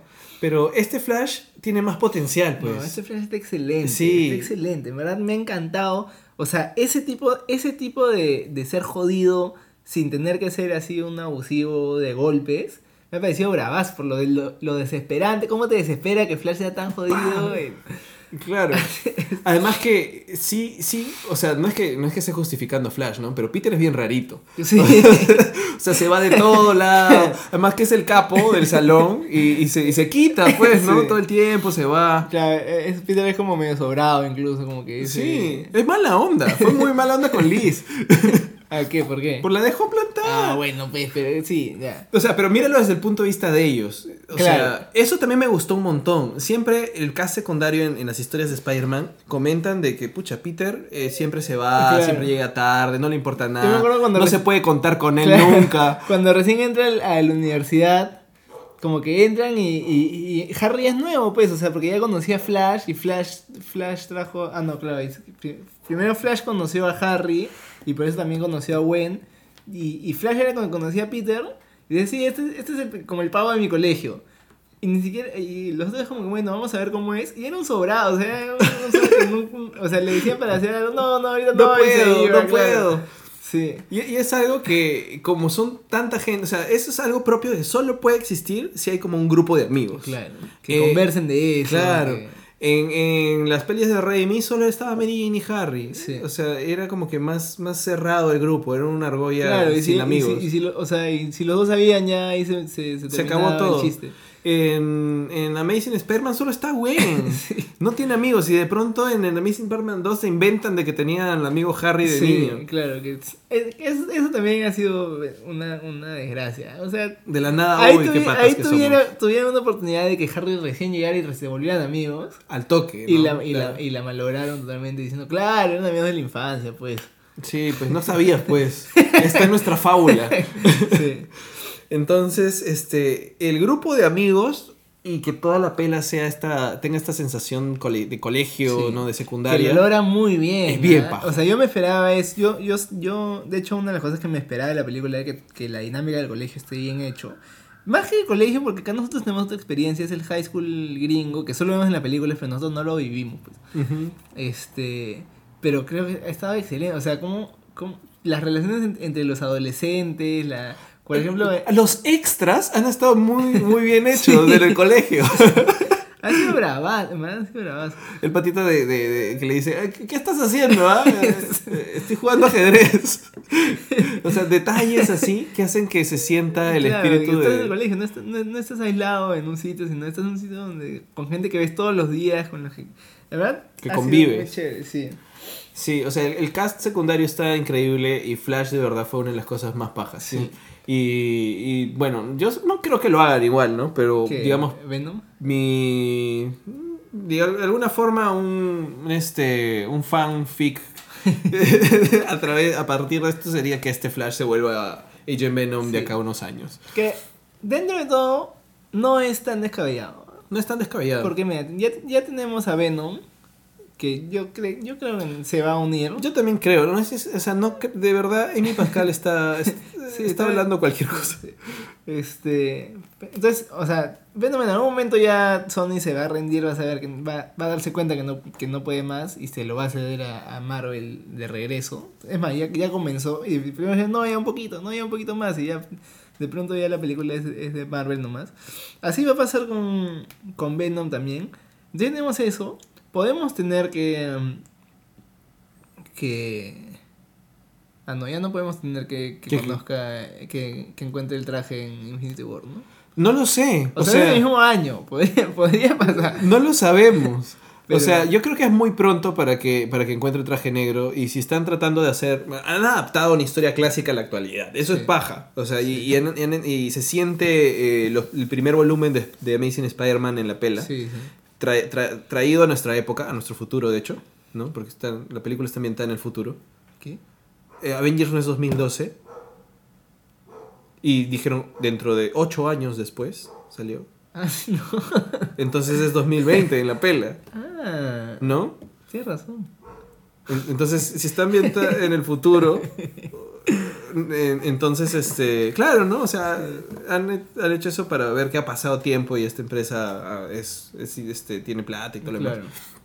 ¿Qué, qué estaba diciendo? Ah, creo que Claro, eh, que es muy pronto para el traje. es muy sí. pronto para el traje negro. Sien- Siento que es un poco muy pronto Sí, porque sí. el traje negro es en los 80, son después de por lo menos 20 años de tener historias de Spider-Man. Un poco más. De No, hecho, ahí sí, o sea. tienen todavía un montón para claro. explorar. Sí, pues, o sea, lo que pasa es que la siguiente película ya es Infinity War, entonces no, no vamos a tener a, a Spider-Man para, para que evolucione antes de ponerse el traje negro. A menos que, no sé, aparezca el traje negro ahí y no se lo ponga, sino que se le quede y se lo traigan a la tierra de casualidad y, de quede por ahí. Y, y después tengamos todo el tema del traje negro de Pod- los ser, años. yo creo que funcionaría mejor que, que en Spider-Man 3, que simplemente cayó un meteorito con un De la nada, ¿no? Sí. Ni siquiera trabajaron un- como en la serie animada, que trabajan muy bien el Claro. tema de que hay todo un chongo ahí con el- la nave espacial y se vuelve medio película de terror, que es que feo, ¿no? Claro, que Nada de eso. alien. Sí. Sí. Pero sí me gustaría, sobre todo porque supuestamente la fase 4 va a ser bastante galáctica, ¿no? Sí. Que pronto hay algo parecido ahí o que quién sabe, de repente Flash termine ¿De desarrollando. la galaxia? De repente, ¿no? Que se vaya como Venom Space Knight. Bueno, estoy yo soñando de acá varios años. Sí, pero eso tendría que pasar de acá a mínimo 10 años. Sí. Y ya, para terminar con personajes secundarios que han sido un gran acierto, May ha sido un, un gran personaje. A mí me ha encantado May. Que yo, yo entiendo a la gente que, que dice, pero May era, era una viejita y era mayor y no sé qué. Pero eso está bien. Esto Pasó hace más de 50 años. No, no es una idea ori- original, por si acaso. Esto me lo dijo un pata Hans, si me estás escuchando, no, me, no, no te estoy plagiando. O sea, eso funcionaba en los 60 porque en los 60 un, un- o sea, alguien que lo criaba, que, que estaba huérfano, habrá sido su tía que, que, que quedó así de la familia lejana, no sé, porque ni siquiera era su tía sanguínea, pues era Claro. política. Este, pero ahora, ya, ahora si, si alguien se queda huérfano, se va con su tía buena gente, ¿no? Se va con su tía, o sea, además que ahora hay men- menos, menos separación entre generaciones. Entonces se entiende que, o sea, sí tiene la edad que podría tener su mamá. Sí, Inc- pues. Incluso un poco menor, pero, pero normalazo podría ser su mamá. O sea, eh, de hecho, o sea, Marisa Tomei está muy bien conservada y Claro. se ve muy atractiva para su- la edad que tiene. Sí. No se ve bastante joven en Sí, realidad. sí, se ve más joven de lo que de es. lo que realmente es. Pero yo también, o sea, hay una, hay una cuestión con esto. O sea, la gente a los 40 años, en los años 60, se veía mucho Claro. mayor de la gente a los 40 años Sí, pues. hoy en día. Y es por un Claro, poco varios factores. Y le quedaba menos tiempo de vida. Claro, o sea, eh, el, el tiempo, eh, de hecho, el lifespan era menor eh, por, por cuestiones médicas, por cuestiones de salud, de cuidado, Sí. de alimentación, por un montón de cosas. ¿No? Entonces, a mí me parece lógico que cada vez hayan como que rejuvenecido po- poco a poco a May, ¿no? O sea, May 616 es más joven que la May que comenzó. No, sí, o sea, en, los cómics eh, me ha ido en- en- Rejuveneciendo. rejuveneciendo conforme pasa el tiempo. Sí, y, y es lógico porque, bueno, el tiempo en los cómics es bien raro, ¿no? O sea, es, hay que, es como tienes que tener una licencia para, para creértelo y, y saber que todo va bien por ahí, ¿no? Pero las adaptaciones que se han hecho que no son del universo tradicional siempre han hecho más joven para poder tener más una relación más cercana, que es lo que se espera de May con Peter. Porque May y Peter son muy cercanos, o sea, es su mamá, es, su- es la mamá que lo ha criado Sí, a pesar de que no tenga sangre, ligada, estar ligada sanguíneamente con él. Y la relación que tienen en la película me, me gustó muchísimo. Pero. ¿sabes qué? Es, o sea, lo que más me gusta es que tú a tu mamá de repente no, no, no le tienes tanta confianza como una tía chévere. Entonces yo creo que es, o sea, eso es lo que se arma entre, entre Peter Parker y May acá. De que ya, o sea, puede contarle cosas porque no es su mamá, man, ¿ya? O sea, es la que la criado y todo, tiene la confianza que tenía con su mamá, pero tiene, o sea, puede contarle más cosas porque al final no, no es su mamá. Y Pero, pero no sé, ¿ah? yo creo que sí, o sea, yo creo que más bien él, él tiene un tipo de relación especial con su mamá May, o sea, bueno, claro. E- Es eso. Y es una relación de que creo que. Yo supongo. Porque, bueno, no es que. No, no soy un huérfano como Peter. O sea, yo tengo mis padres o algo. Pero creo que dentro de la forma de, de origen contada en la historia. Ambos, tanto Peter como May, han perdido muchas Sí, pues. cosas.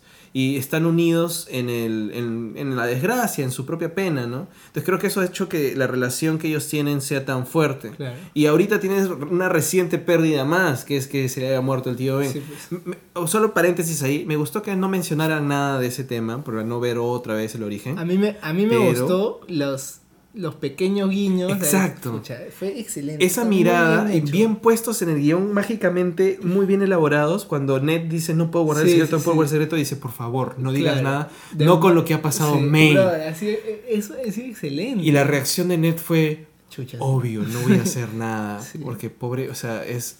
han- o sea, ahí han perdido el tío Ben muy, hace seis meses. Claro, no, y también, o sea, la preocupación de, de May porque Peter sale toda la noche porque se escape, porque todo, es también, y también porque lo, lo llama y no le contesta, es porque, o sea, se acaba de morir su esposo hace poquito, y ahora lo único que le queda es su sobrino adolescente, y no sabe qué pasa con su vida, se, se escapa, no, no contesta su celular. Y de alguna forma sí lo entiende y no nos dicen por qué, porque eh, dice lo procesará de alguna forma, pues, Claro. ¿no?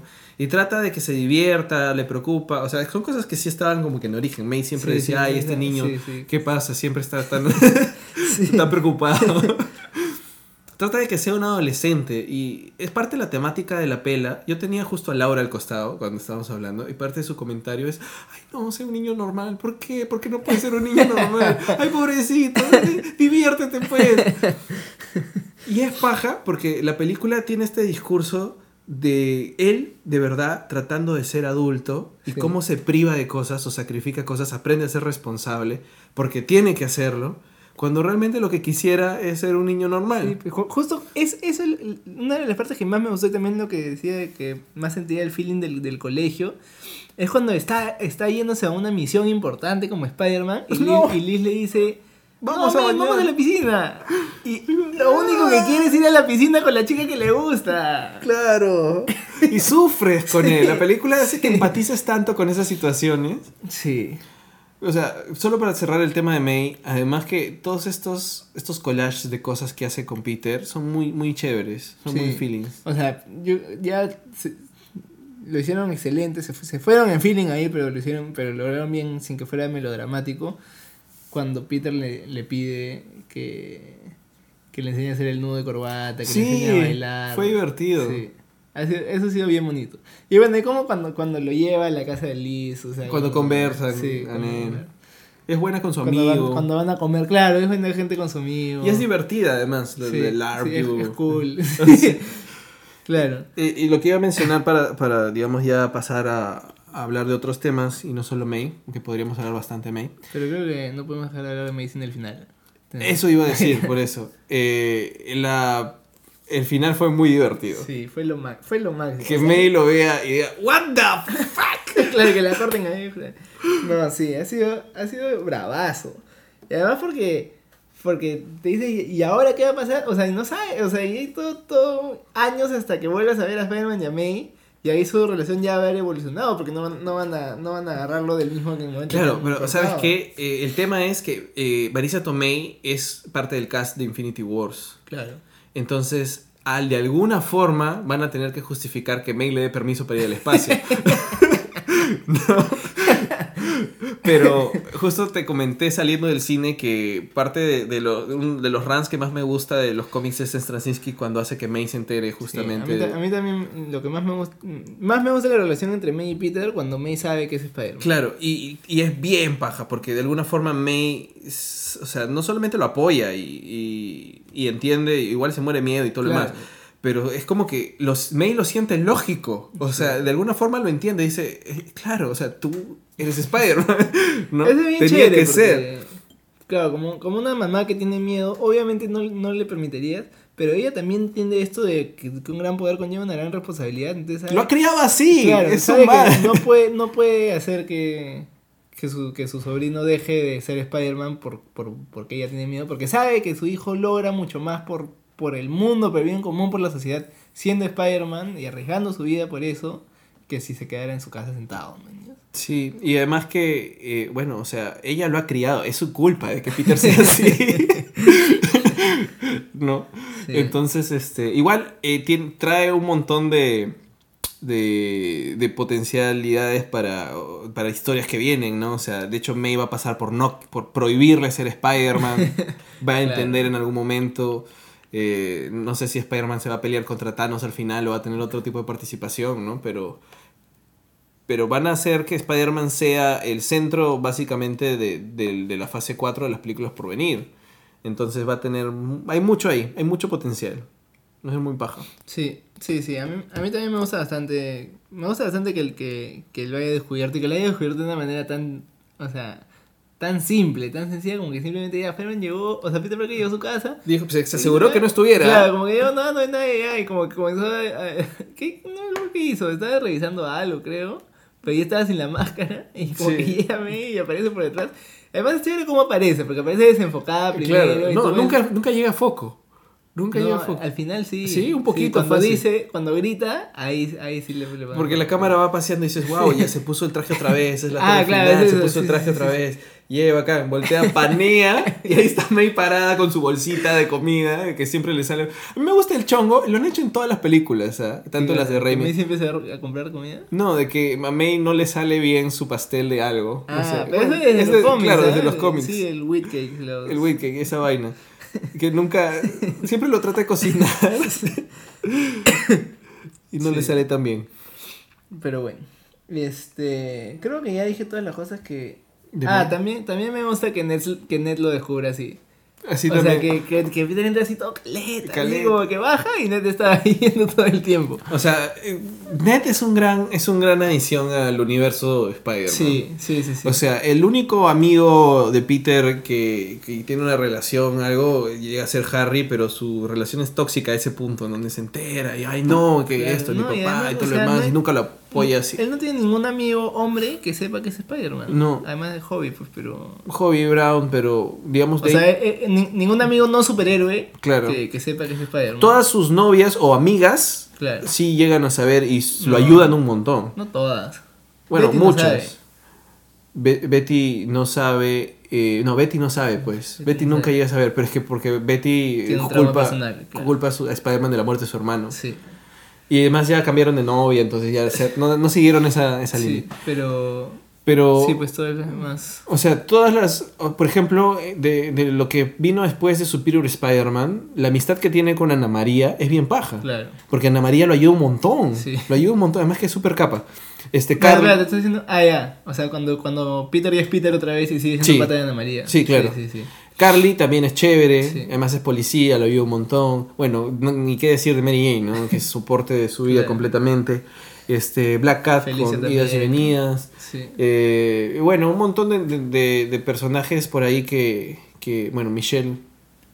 Pero Michelle no sabe. Michelle sí, sí sabe. ¿Sí sabe? Sí llegó a saber, ¿no? Creo que no, ¿ah? No llegó. Michelle González, ¿no?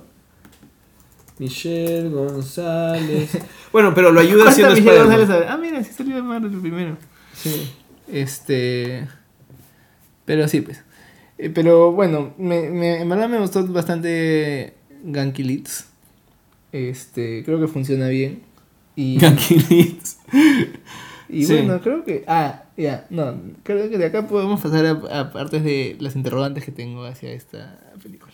Pero otra cosa, otra cosa que me encantó y que es una cosa chiquita es McGargan. Ah, que pero. desde, desde que lo desde que le mencionaron como que lo mencionaron al toque acuérdate que tenemos una chama para, para McGarran Y de ahí y salió en el ferry. aparece en el ferry y yo ahí ahí supe que iba a ser un personaje grande Ajá. porque es porque es, es tú, tú- tú no has visto Better Call Saul ¿no? Eh, no. ahí es, es es un un, personaje o sea es un, un personaje más o menos protagónico ¿Ya? que se llama Nacho te dije brother es Nacho entonces estaba emocionadísimo porque McGarran fuera Nacho ¿Ya? y, y sabía que iba a aparecer. Pero de la nada en el ferry se lo bajan y se cae y se cae el agua y lo chanca el buitre y por eso después se termina todo chancado, ¿no? Sí. Pero al final cuando aparece otra vez y está todo, todo feo y odia a Spider-Man y todo, y está con, con una cosa en el brazo que es como si fuera su, su tenaz o algo así, me parece bravazo, o sea... Sí. O sea, yo, le, yo justamente le estuve repasando mi- mentalmente todo el tema con McGargan. Y es claro, eh, McGargan mencionan que es un asesino. Sí, O sea, es un delincuente, pero también está acusado de homicidio. sí. Este, eh, lo ves que- queriendo recibir armas de, de la gente del buitre. Claro, que Ah, pero te estás hablando de, de la película, ya. Sí, de la película. Y al final, yo me quedé muy sorprendido por lo que tenía en el brazo, ¿ah? pero eran Sí. como, como cuando te fracturas Claro, y te ponen. prótesis, o sea, Sí, era- te ponen clavos. Sí, sí, sí, sí. Y está. Era como lo que se pone Batman en la, en la 3, en, en The Dark Knight ¿Rises? Rises, que Ya, pone en la pierna una, una cosa así de No, metal. Ya, pero eso es por fuera. Eh, lo que tenía Gargan eran los clavos salidos. ¿Ah, sí? Sí. Era, era como que cuando te fracturas en pequeños pedazos, Claro, te claro. ponen y te clavan el hueso. Sí. Una cosa así tenía bien rara en el brazo, que era largazo y tenía como Sí, esa sí, camisa como de fuerza abierta. Y su cara, qué, Sí, qué paja. Sí, su cara estaba brava. Genera bastante... Pero ¿sabes qué? No creo que sea el villano principal No, yo... de una nueva película. pero va a ser parte de ese universo y va a ser uno, uno bien chucha. Sí. O- ojalá también... Bueno... Otra cosa que me gustó de la película es que no incluían a personajes quemados como... Lo que pasa es que J. Jonah Jameson no lo pueden incluir porque no... porque- No pueden superarlo todavía. claro, está muy fresco este J.K. Simmons que lo hizo excelente. O sea, no, no creo que pueda haber un mejor...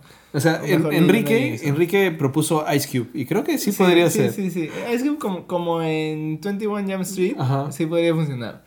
Pero, pero, o sea, creo que está muy fresco para reemplazarlo. También me gustó que no metieran a, a, a Gwen Stacy porque se acaba de morir ahorita. Claro. Y me había gustado que no metan a MJ. Pero, pero bueno, ¿qué se puede hacer? Pero, pero lo que iba a decir era que, o sea, sería interesante que aparezca un J. Jonah Jameson y que, y que Gargan tenga una relación con él. Claro, para poder hacer una... Sería una buena forma de, de introducir a un JJ desde distinto al anterior. Claro. Porque el Alguien J... que sí, que sí quiere, que sí Matar quiere a hacer Spider-Man. algo contra Spider-Man, Porque- más allá de difamarlo. Claro, porque el de las películas era básicamente su jefe molesto, Claro, nada más. Pero, periodista, pero cuando introducen a JJ, de verdad odia a Spider-Man Sí. y se mete a hacer cosas ilegales. o sea, eh, eh, básicamente hace, él financia el primer Spider-Slayer Sí, y él crea Gargan. sí. Es por él que Gargan existe. Por eso se le muere su esposa. No. Sí. Pero sí, sería chévere. Tienes razón, Sí. sería paja que, que lo introduzcan así. Pero no sé, creo que solamente para pasar también a otros temas y volviendo porque ya lo mencionamos, hacer énfasis nomás en que todo el tema de colegio, de coming of age y estas, esta sensación de, de película de colegio de... ¿De los 90? ¿Cómo? Sí, de, de este, Adam Hughes. No, Mm. John Hughes, perdón, de John Hughes. Chévere. O sea, hay ahorita como una cierta tendencia a querer, digamos, tocar estos, meter, combinar superhéroes con colegios por Power Rangers. Ah. Todos están en detention, son como de Breakfast Club, Sí, pues. es- pero Spider-Man lo ha hecho bien. Sí. Y hay este, estas referencias a Ferris Bueller Days Off, de John Hughes también. Cuando él corre por... Ah, y- corre, y- y corre, sale corre, en la y sale en la tele. pela. Sí, sí, sí, sí. Y sale- y él corre, corre y bota todo. Entonces, este, toda esa, esa sensación está ahí y es bien chévere, ¿no? O sea, está... Sobre todo porque no... En Spider-Man pasaban en el colegio, en la secundaria, Sí. como si fuera cualquier cosa y se iban de frente a, al tema con el villano. Sí, ¿no? ¿no? y además que, o sea, no dej- en las otras películas no dejaban a, a Peter ser un niño. Acá lo están forzando a ser un niño. Porque a nosotros ya, en la primera, a la, a la mitad de la película se gradúa.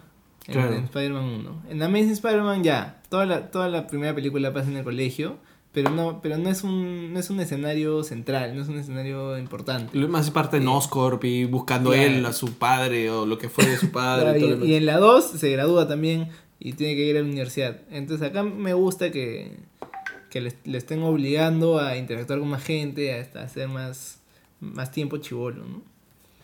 Sí, eso me, me gusta bastante. Y no sé, ¿qué otra cosa más entonces? Este, Ah, su, estamos- algo más quería decir, Hemos hablado hora y 20 ya. todavía falta. Este, lo, lo que decía ayer, que una de las, cosas, de las cosas que más me gustó, que es algo que yo, yo desde, chi- desde chiquito he pensado, ya, si yo tuviera los poderes de Spider-Man, acá no podría hacer nada porque no hay dos, dos edificios lo suficientemente altos como para balancearme. Y es cuando corre, corre y tira su telaraña a un campo abierto y no, no, no se agarra de nada. Y tiene que picarla. Y además es- o sea, es bien cómico, no solo eso, sino el plano después, que es un plano recontra general, recontra abierto, con él corriendo chiquitito, todo Sí. el camino gigante y, que se prenden los aspersores de agua y lo moja. Es bravazo. O sea, de hecho algo que me gusta y es algo que, que, que no... que la gente no, no- comúnmente no lo sabe porque en el imaginario está Spider-Man Manhattan, es que en los cómics Spider-Man pasa su, su tiempo mayormente en En Queens. sí, pues. Y en Queens Y no hay Queens edificios altos. sí. Y si tú revisas, aquí estoy abriendo mis, mis versiones de Spider-Man, las primeras historias, no hace el clásico balanceo hasta muy adelante. Ah, O sea, acá se pega en la pared, Claro, se sí, jala, sí, se tira, pero este, este balanceo clásico entre edificios que no hemos tenido en la película, o sea, no ha habido uno grande en donde la cámara se mueva y mueva así, porque Ah, verdad, eso me olvidé de decir al comienzo. Esa es una de las cosas que, que tampoco me gustó, es que no vi muchos movimientos así de, de el- muy chéveres de Spider-Man, o sea, balanceándose con poses chéveres, así con muy Es que no se ha balanceado casi nunca. Claro. O sea, lo que ha estado haciendo es trepando chévere como araña y todo lo demás. Pero eh, Spider-Man inventa el paracaídas arácnido antes de poder balancearse. O sea, Esa es otra cosa, o sea, acá en los 60 Queens era mucho, mu- in- incluso mucho más más plano. plano que, que ahora. Mira, o sea, si te das cuenta, estos edificios son de dos pisos. Claro. Estás viendo ve dónde se pega, dónde esto. No es hasta que de pronto ya llega a trabajar en el, en el Daily Bugle Claro. con, el, con el buitre. Es más, ni siquiera acá se balancea, se cae nomás. o sea, se cae desde altura. Es, esto, esto es una cosa que se va desarrollando con el Sí. tiempo y Peter no sabe todo lo que puede hacer todavía, ¿no? O sea, no lo ha aprendido todavía. Mira, se pega y salta nomás. O sea, no es que no, no tenemos ya lo que pronto podemos ver en, en- en ediciones más mucho más adelante que ya se balancea Sí, pues. tal cual, ¿no? Pero también es, o sea, lo hacen evidente cuando Net- Netflix le pregunta como que, ya, ¿y hasta dónde llega tu telaraña? No sabe. porque- pero ponte, en la, ponte al borde de un edificio y tira tu telaraña, pues. Y dice, ah, no, no, o sea, no es algo que acostumbra hacer, no se sube a edificios, no. Claro. O sea, se sube a los techos, pero los techos son, son relativamente bajos. Pero no son No rascacielos. claro. Y llegar a eso creo que va a ser algo ba- bastante importante porque me gustó que él no sepa la, eh, que sea un acto de valentía hacer lo que está haciendo, porque lo está haciendo por primera vez. Claro. O sea, eh, cuando está arriba de- del monumento de Washington Ah, sí, y dice, se muere de miedo. nunca he estado tan alto. Claro. pero lo voy a hacer. Y lo hace. Tienes el vértigo que siente él. Sí. Por más de que, bueno, pues tiene poderes de araña y todo, y por eso eh, la pasa mejor que cualquier persona que estaría ahí, ¿no?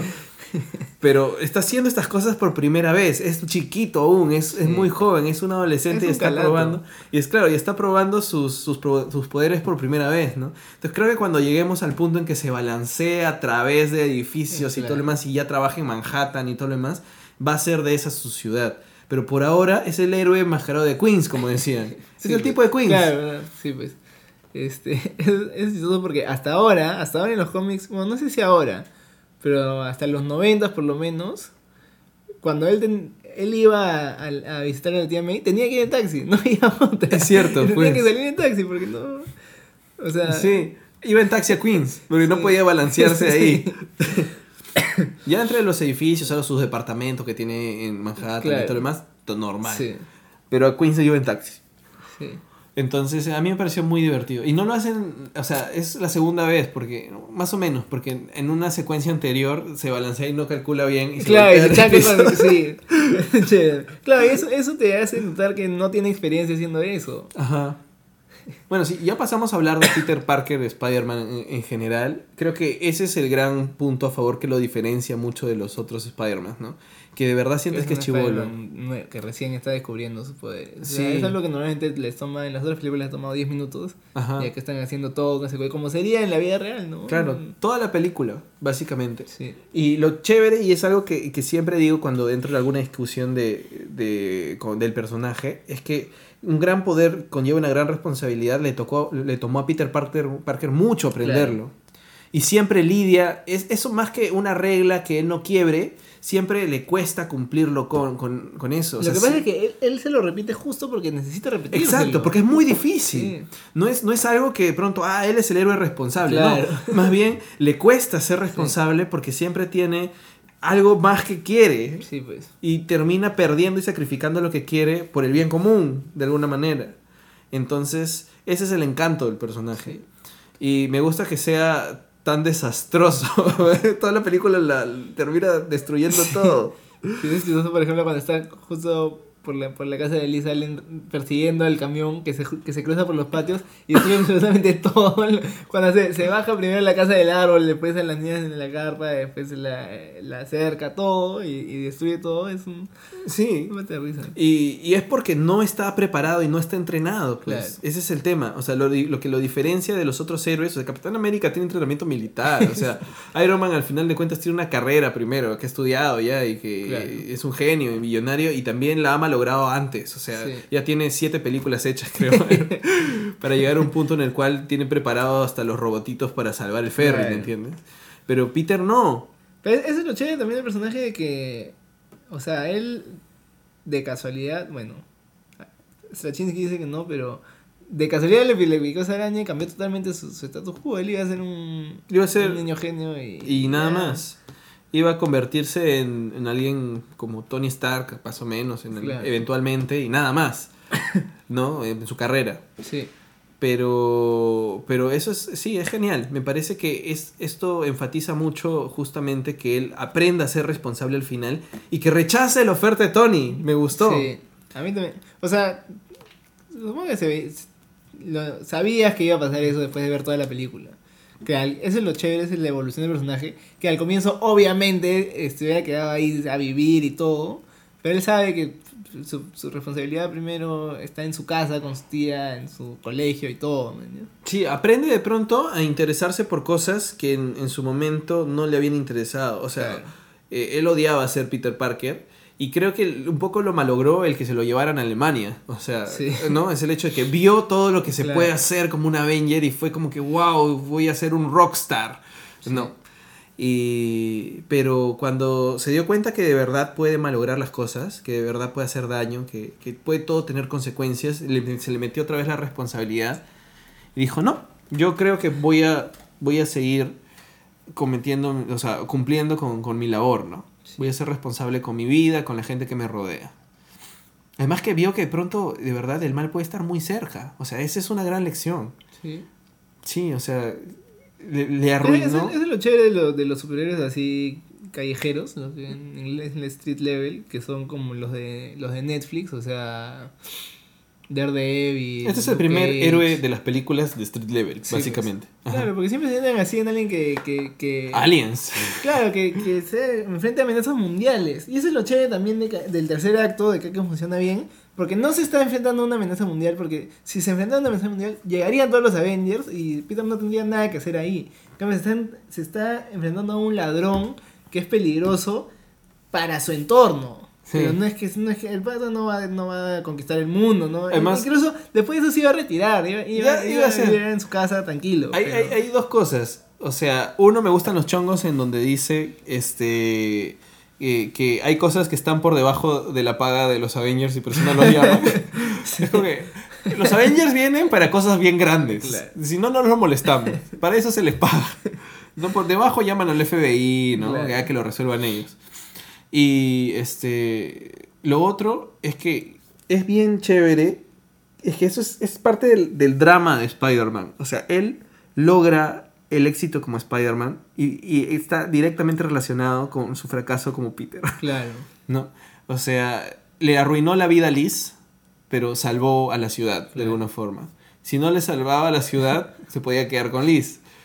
Pero Con un, suegro, con un suegro bien mala onda. Sí. Y, y si lo ves desde otro punto de vista, si lo ves desde el punto de vista de, de- del buitre, de Adam Toomes, es una película sobre un heist que es Claro. malogrado por un niño en pijamas. ¿No? Es lo que más le molesta a él, pues, que, o sea, ha estado haciendo esto por 8 años y con tremendos superhéroes afuera nadie lo ha molestado. Y un chivolo en pijama le está malogrando todo lo- todos los, las- Y eso es, los atracos. es paja porque de pronto eh, te das cuenta de la razón de ser de Peter en ese entorno. O sea, los otros se dedican a cosas demasiado grandes, Claro. pero él puede encargarse de eso. Y por eso, por Sí. eso al final es que se queda, porque sabe Sí. que eh, siendo un Avenger no va a poder cuidar Queens, por ejemplo. Claro. No va a poder cuidar la tienda de que le vendía sándwiches. O sea, es eso, básicamente. Entonces, es chévere porque no solamente es crecimiento de personaje, sino que tiene, pucha, mucho potencial. Es, es que ese es Peter Parker. Eso es lo paja. O sea, ese, ese es el espíritu, ese es, ese es el aprendizaje que tiene el personaje en los cómics. y que evoluciona número a número, año a año, década a década ya. Sí. Y es chévere. Eso, eso, es lo- eso hace que todo lo que no me guste de la película de pronto diga, ya, chévere, tienes oportunidad de, de Claro. contar esta historia en este universo, haz lo que quieras. Es que eso es lo más importante. O sea, más- lo, lo más importante para mí, por lo menos, después de ver cinco películas de Spider-Man, bueno, de estas porque también he visto, la, la de los, ¿de qué? De los 60, Claro. este, Nicolas Hammond, y bueno, su Spider-Man también. sí, su Spider-Man también. Pero lo que más quería era que lograra un buen Peter Parker y, un, y Spider-Man, porque no habían logrado eso en, en- en las películas. Y, Claro. Y lo, lo bueno es que, incluso si no hubiera logrado nada más y la película era malaza y todo, pero lograban eso, ya de ahí ya tienen una base sólida sobre la que construir. Y lo han logrado. Y eh, por suerte ha sido también una buena película. Pero la cosa es que hay un Peter Parker bien hecho, un, un Spider-Man bien hecho, que, que te da la posibilidad de que en las siguientes películas el personaje siga, siga creciendo, siga evolucion- evolucionando y podamos ver cosas increíbles, ¿no? Sí, o sea, igual, mi queja sie- siempre he tenido peros contra Tobey Maguire, muchos, peros contra Andrew Garfield, pero no tengo peros con Tom Holland. O sea, es Peter Parker. Sí. Qué bestia para ser Peter Parker. Sí. Ahora, me, me da mucha mm, curiosidad qué es lo que va a pasar aquí en adelante. Me, me da ganas de que haya algún héroe de su edad, porque va a ser un chivolo entre un montón de viejos. Es, es Pero- chévere también. pero es vamos a ver. La- claro, lo chévere en los cómics es que también está Johnny Storm. Claro, eso pues. no va a pasar. No, no va a pasar. Pero- Pero, pero igual, ¿no? O sea, yo creo que así como, como lo está chivoleando Tony Stark y le dice, ya, tú eres este, mi pupil, mi cachorro, Que yo, te voy a enseñar. sí. Que incluso le dice, sí, pues, porque a mí mi papá me trataba mal, entonces yo tengo que tratar bien como si fuera su hijo. Sí. Y también que le dice, sí, pues un chivo, todos me dijeron que un chivolo de 14 años, que él tengo 15. Y como que Sí. no importa, es un Es un chivolo. chibolo. Pero un año no importa. La cosa es que este, tiene, tienes este, esta oportunidad perfecta de demostrarle a los adultos que supuestamente son ya experimentados y Claro. todo, que el niño del grupo de pronto les enseñe algo. Y espero eso. Sí. Ese es mi deseo para alguna pela en donde estén varios juntos, ¿no? Sí. Sí, pues. Bueno, voy a pasar a mis dudas, ¿ya? Ya. ¿Cuáles son tus Mis dudas? interrogantes. Al final, ¿Tony y Pepper se van a casar? Es una gran duda. Ya, o sea, no soy el único que no sabe. No, no sé. O sea, parece, parecía que es este. eh, que era como que, ah, digamos esto para, para Claro. aprovechar la. Sí, la- pero igual, o sea, la, la cosa era que, o sea, ahí la sorpresa, por así decirlo, es que Tony quiere pedirle que se case con ella hace. Desde hace 2008, años. o sea, Iron Man 1. sí, sí. Este, otra duda, ya esto es un poco mucho más, este, underground. Al final, en, los, en el final de los créditos, mientras la gente ve su celular y espera los, a los escenas post créditos, yo leo los créditos. Y salía agradecimientos y salía, claro, Stan Lee, Steve Ditko, John Romita. Bendis también. Ya, salía Brian Malcolm Bendis Sí. y salía Sara Pichelli. ¿Por qué? ¿Qué han hecho ellos? O Eh, Bendis, supongo por las cosas de Ultimate que están metidas. ya. Puede ser, ¿no? O sea, hay Ultimate de Claro, todas formas. en, en el MSV siempre hay, hay un poco de Ultimate. Sí. De repente por eso, ¿no? ¿Y Sara Pichelli?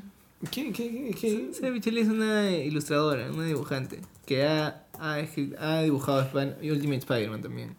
Por Miles Morales, pues supongo. Ah, Sí, ya, y ahí mi siguiente duda. El sobrino de Donald Glover Es Miles Miles, sí, de todas Ah, formas. Claro, eres el Prowler tío de Miles. Claro. Y cuando dice tengo un sobrino en Queens, ya pues es Miles. o sea, Miles está en el MCU, pero no lo van a usar. Por Básicamente. ahora. O sea, de repente lo, no sé, en 10 años, ¿no? No sé. ¿Quién sabe? Este. y. Ah, ya. ¿Y qué fue el Joker? Eh, lo dejó amar- eh, lo dejó pegado al bus con tela de araña. Así que lo habrán atrapado.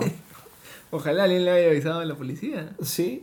No, de todas formas, lo que me sorprendió es que estaban como que pegando, pegándole a buses con gran bulla y la gente adentro no es que se adentro cuenta. es un tonazo, Ah, pues. es un tono, pues claro. Es eso. Yo creo que sí, lo atraparon. Pero no lo han llevado a la cárcel del condado como lo han llevado al otro, ¿no? Sino lo Sí, han llevado pues. a algo más bajo porque era solamente alguien, ¿no? Sí. ¿Sabes, qué me. ¿Sabes qué me.? O sea, sabía que no iba a pasar, pero igual me provocó un poquito. Que la cárcel a la que le meten es igualita a la cárcel a la que meten a, A King- Punisher. a Kingpin en- y a claro, Punisher. en Daredevil 2. Y yo Puede ser "Pucha, lo mismo". Si se encuentran por ahí. O sea, ahorita no, porque ahorita los, los universos, aunque pertenezcan igual al MCU, No están bien conversan entre separados. sí. Ajá. sí. Pero o sea, yo en verdad sueño con que Daredevil entre a, al universo, a las películas. Al, al menos Daredevil, ¿no? Sí. Y, Sí. y Charlie Cox quiere. Ha dicho que Claro, quiere. claro, obviamente quiere porque es un billetón de plata que le daría. No, que No, pero eso. también porque es chévere. Pues. Sí, es bravazo. Y bueno, yo me, yo me esperaba eso hasta para Civil War. ¿eh? Yo creo que para Civil War ameritaba que si tenían a todos esos superiores al alcance, en sus derechos y ya existían, debían meterlos. Y Daredevil, que además en los cómics Tiene juega un papel importante, hubiera sido chévere. Pero, ¿sabes qué? Yo me puse a pensar, creo, ayer, justamente en eso, ayer. Y el tema es que creo que si lo van a hacer, van a hacer cuando sea el final de la serie. Porque tienes, a- Ah. por una cuestión legal. Porque ya, ok, metemos a Daredevil en esta película en donde le estamos pagando estos mi- millones. Vas a regresar a tu sueldo de miles a la serie. Creo que se encara mucho la serie.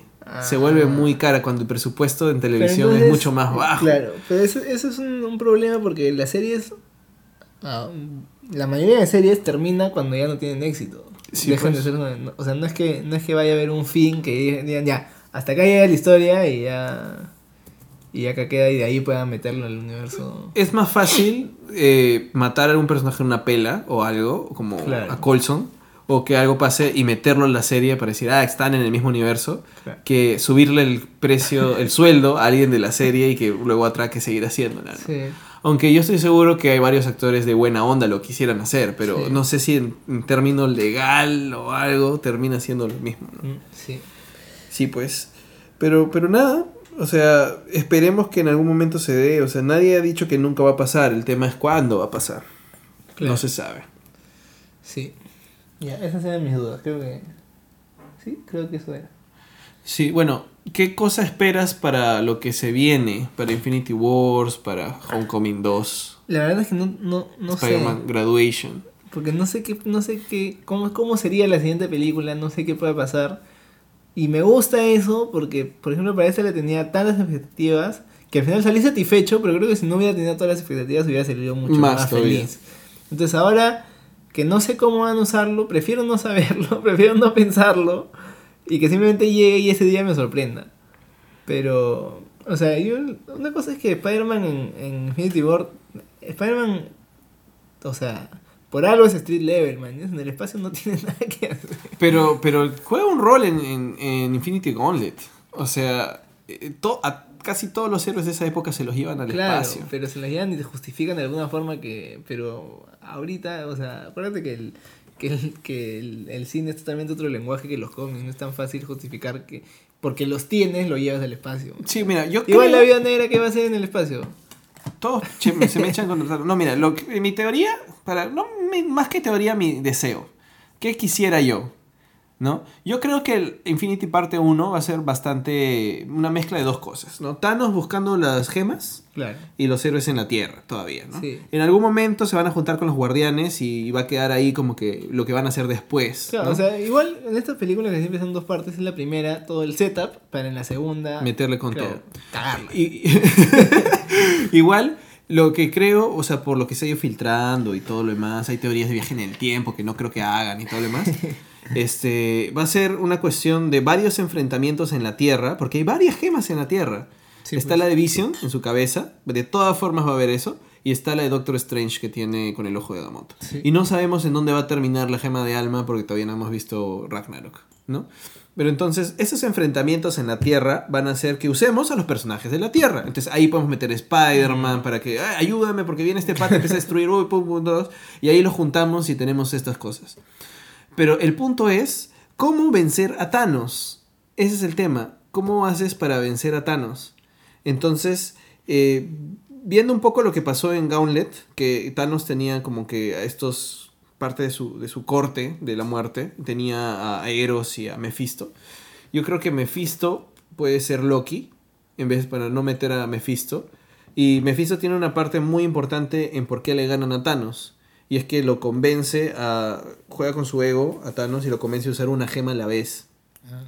Entonces, como usa una gema a la vez, eso es lo único que hace que los Avengers y los héroes que Sí, fueron a pero pelear. con- el guante, con el guantelete con todo No, completo, nada. nada, nadie. Entonces, con una gema a la vez, es que ellos podrían tener algún tipo de ventaja. Porque, por ejemplo, hay una, alguna adaptación animada que hicieron algo parecido. Y a veces la gema de tiempo la utiliza para envejecer o rejuvenecer gente. Ah, Entonces, en una de esas usa contra Thor la gema de tiempo y lo vuelve viejo, viejo, viejo. Y los asgardianos se vuelven más fuertes mientras más años tienen. Entonces lo vuelve más fuerte a Thor sin querer, ¿no? Cosas así, ¿no? Este, utiliza alguna gema de mente para tratar de, de- de controlar a Hulk y mientras menos mente tiene, más fuerte se vuelve. ¿no? Entonces cosas así, no sé, o algo de pronto que, que haga que cada personajito que esté por ahí en la pelea tenga alguna ventaja dependiendo de qué gema esté utilizando a la vez, en, en el momento. Y me gustaría que Spider-Man tenga algún tipo de, de cosa que los demás no tengan, pues. ¿no? Que haga que de pronto sea importante para, para el equipo en ese momento. Pero eso pensando en Avengers 4, ¿no? O sea, cuando de verdad se me echen con, Claro. con Thanos. Por, por ahí va mis expectativas. Y que no se, no se quede en un mero cameo, pues, ¿no? Sí, bueno, yo, o sea, en verdad, una cosa que siempre me ha gustado de Spider-Man es, a mí no me gustan mucho los, los cómics en general de que tienen muchos personajes. O sea, Avengers, Justice League, esas cosas no, nunca me han gustado mucho, este, porque me gusta más que los personajes se desarrollen solos. Entonces, en verdad, yo le tengo más, más fe a, a las siguientes películas de Spider-Man solo Que dentro de los que dentro- Avengers. sí. Yo sí quisiera que tenga algún tipo de participación importante y no solamente, ah, vas a tener este cameo y te vuelvo a tu casa. ¿no? Claro, no, no, sí. no- Pero, pero obviamente su propia película es lo que va a hacer que crezca como personaje Claro. y eso es lo más chévere. Claro, obviamente que quiero que salga en las películas y que tenga participación, no, no, que, no que lo metan Claro. por meterlo.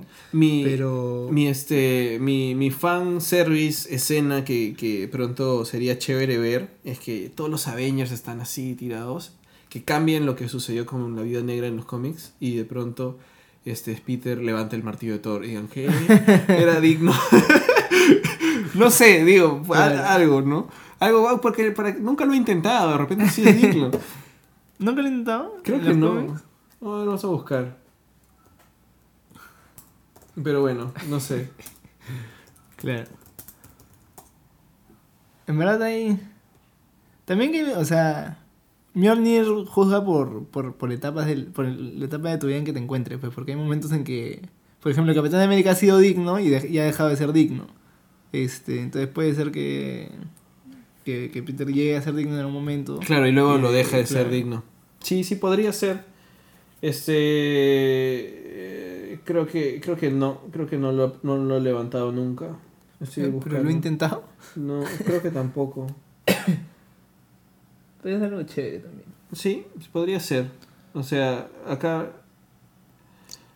hay gente que dice que sí. Es que estoy viendo algunas referencias en Claro. internet. Pero bueno, esto no, no, no va para el podcast. para el podcast. Pero bueno. no Lo que sé. quiero ver, eso sí, es a Thor volando con su martillo y a Spider-Man agarrándose con, con, con su red del martillo, del Mjolnir volador. Claro, que ves en los cómics. Thor, Thor vuela porque Thor, de, o sea, en sí no es que no es que vuele, no, no levita, sino que le da vuelta a su martillo, Y le da- lo tira y lo jala. Ajá. Entonces, así, haciendo eso, Peter, o sea, Spider-Man le tira una red al, al martillo y, y hace que lo jale también. Eso, eso me gustaría ver. Sería chévere. Y más, más también combinaciones con de, de pelea con otros personajes. O sea, por ejemplo, eso que hacen que, que salte del escudo el Capitán América o que... Combos, los que son Claro, combos en, videojuegos. sí, Sí, o sea, eh, como en Marvel Ultimate Alliance, que era ese videojuego en que hacías Sí, full, sí, full sí. combos con varios personajes. Este, porque. Que, que, eh, o sea, ah, porque bueno, a partir de ahora vamos a ver varios, varios, varias combinaciones de personajes supuestamente en el Claro. MCU, ¿no? Todos van a tener más participación y los, el combo que supuestamente está en el tráiler no se usó. O sea, Peter y Iron Man volando por las calles. Ah, ¿verdad? No, No está. eso. Está, es CGI para el tráiler nomás. Sí. Y ese era, era el punch, el punch final del Del primer tráiler, ¿ah? De uy, ellos dos juntos. Que a todo el mundo le gusta a mí, no. No lo pusieron. O sea, al final no veo ni siquiera el lugar en la película. O sea, no Claro, está no. cortado, era solo para el tráiler. Sí, sí. ¿Qué viste? ¿No? ¿Cuánta plata in- invierten para hacer esas cosas que al final no salen? Sí.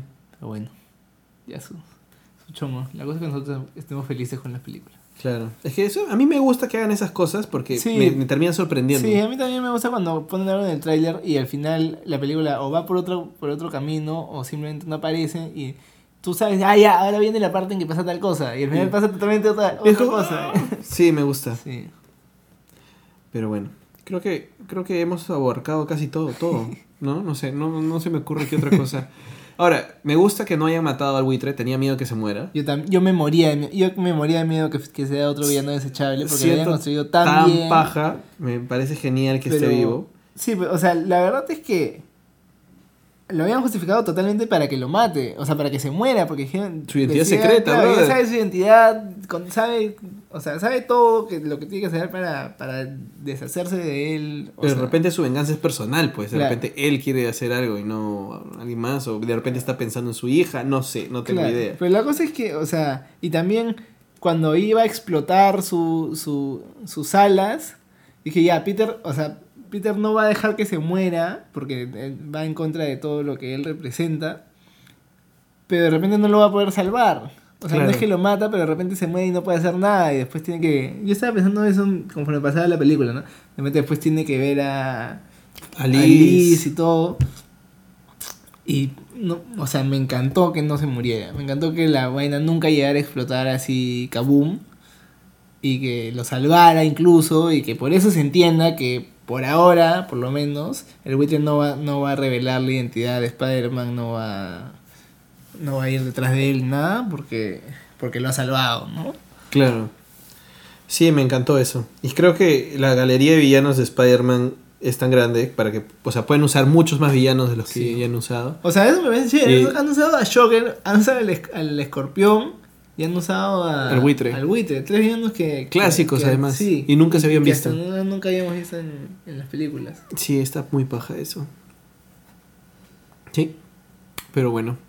¿Qué, No- otro, qué otro villano falta? Misterio. Misterio tienen que hacer. Que casi sale en Spider-Man Casi 4. sale. Sí. Sí. Spider-Man- Amazing Spider-Man 3. Sí. O sea, es que salieron. Salieron este. ¿Cómo se llama esto?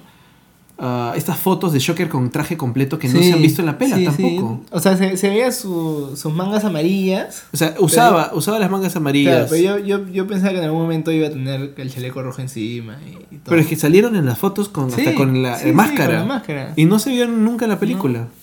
Qué raro, ¿no? Sí. Eso sí puede ser escena cortada. Podría Mm, ser. No sé.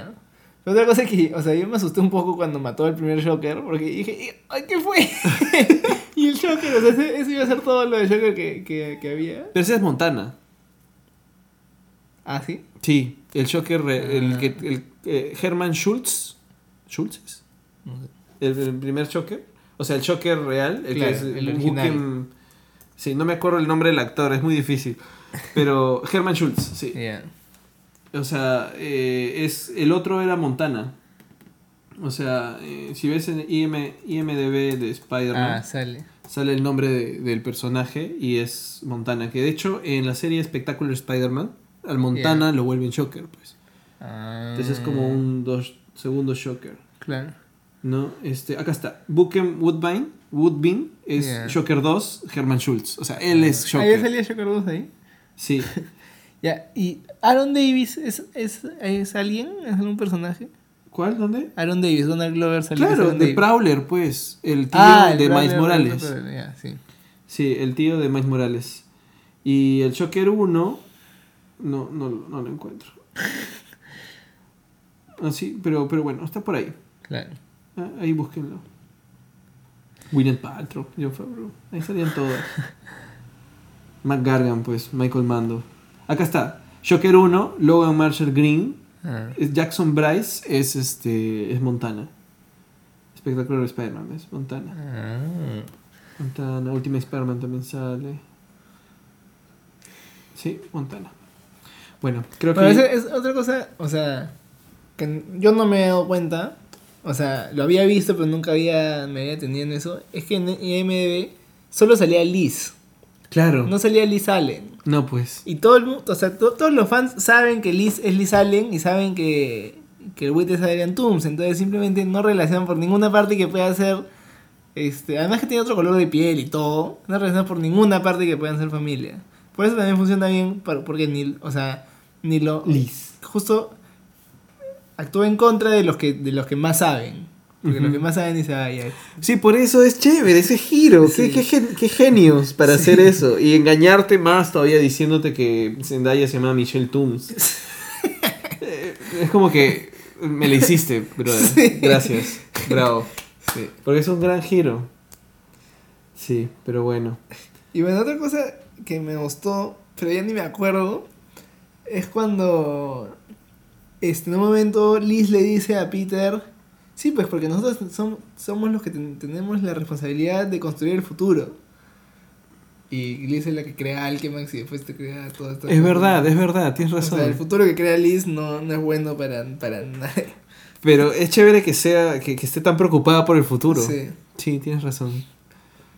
Y ahora no hemos visto si tiene hermano. claro. Podría tener un hermano mayor en la universidad o algo así.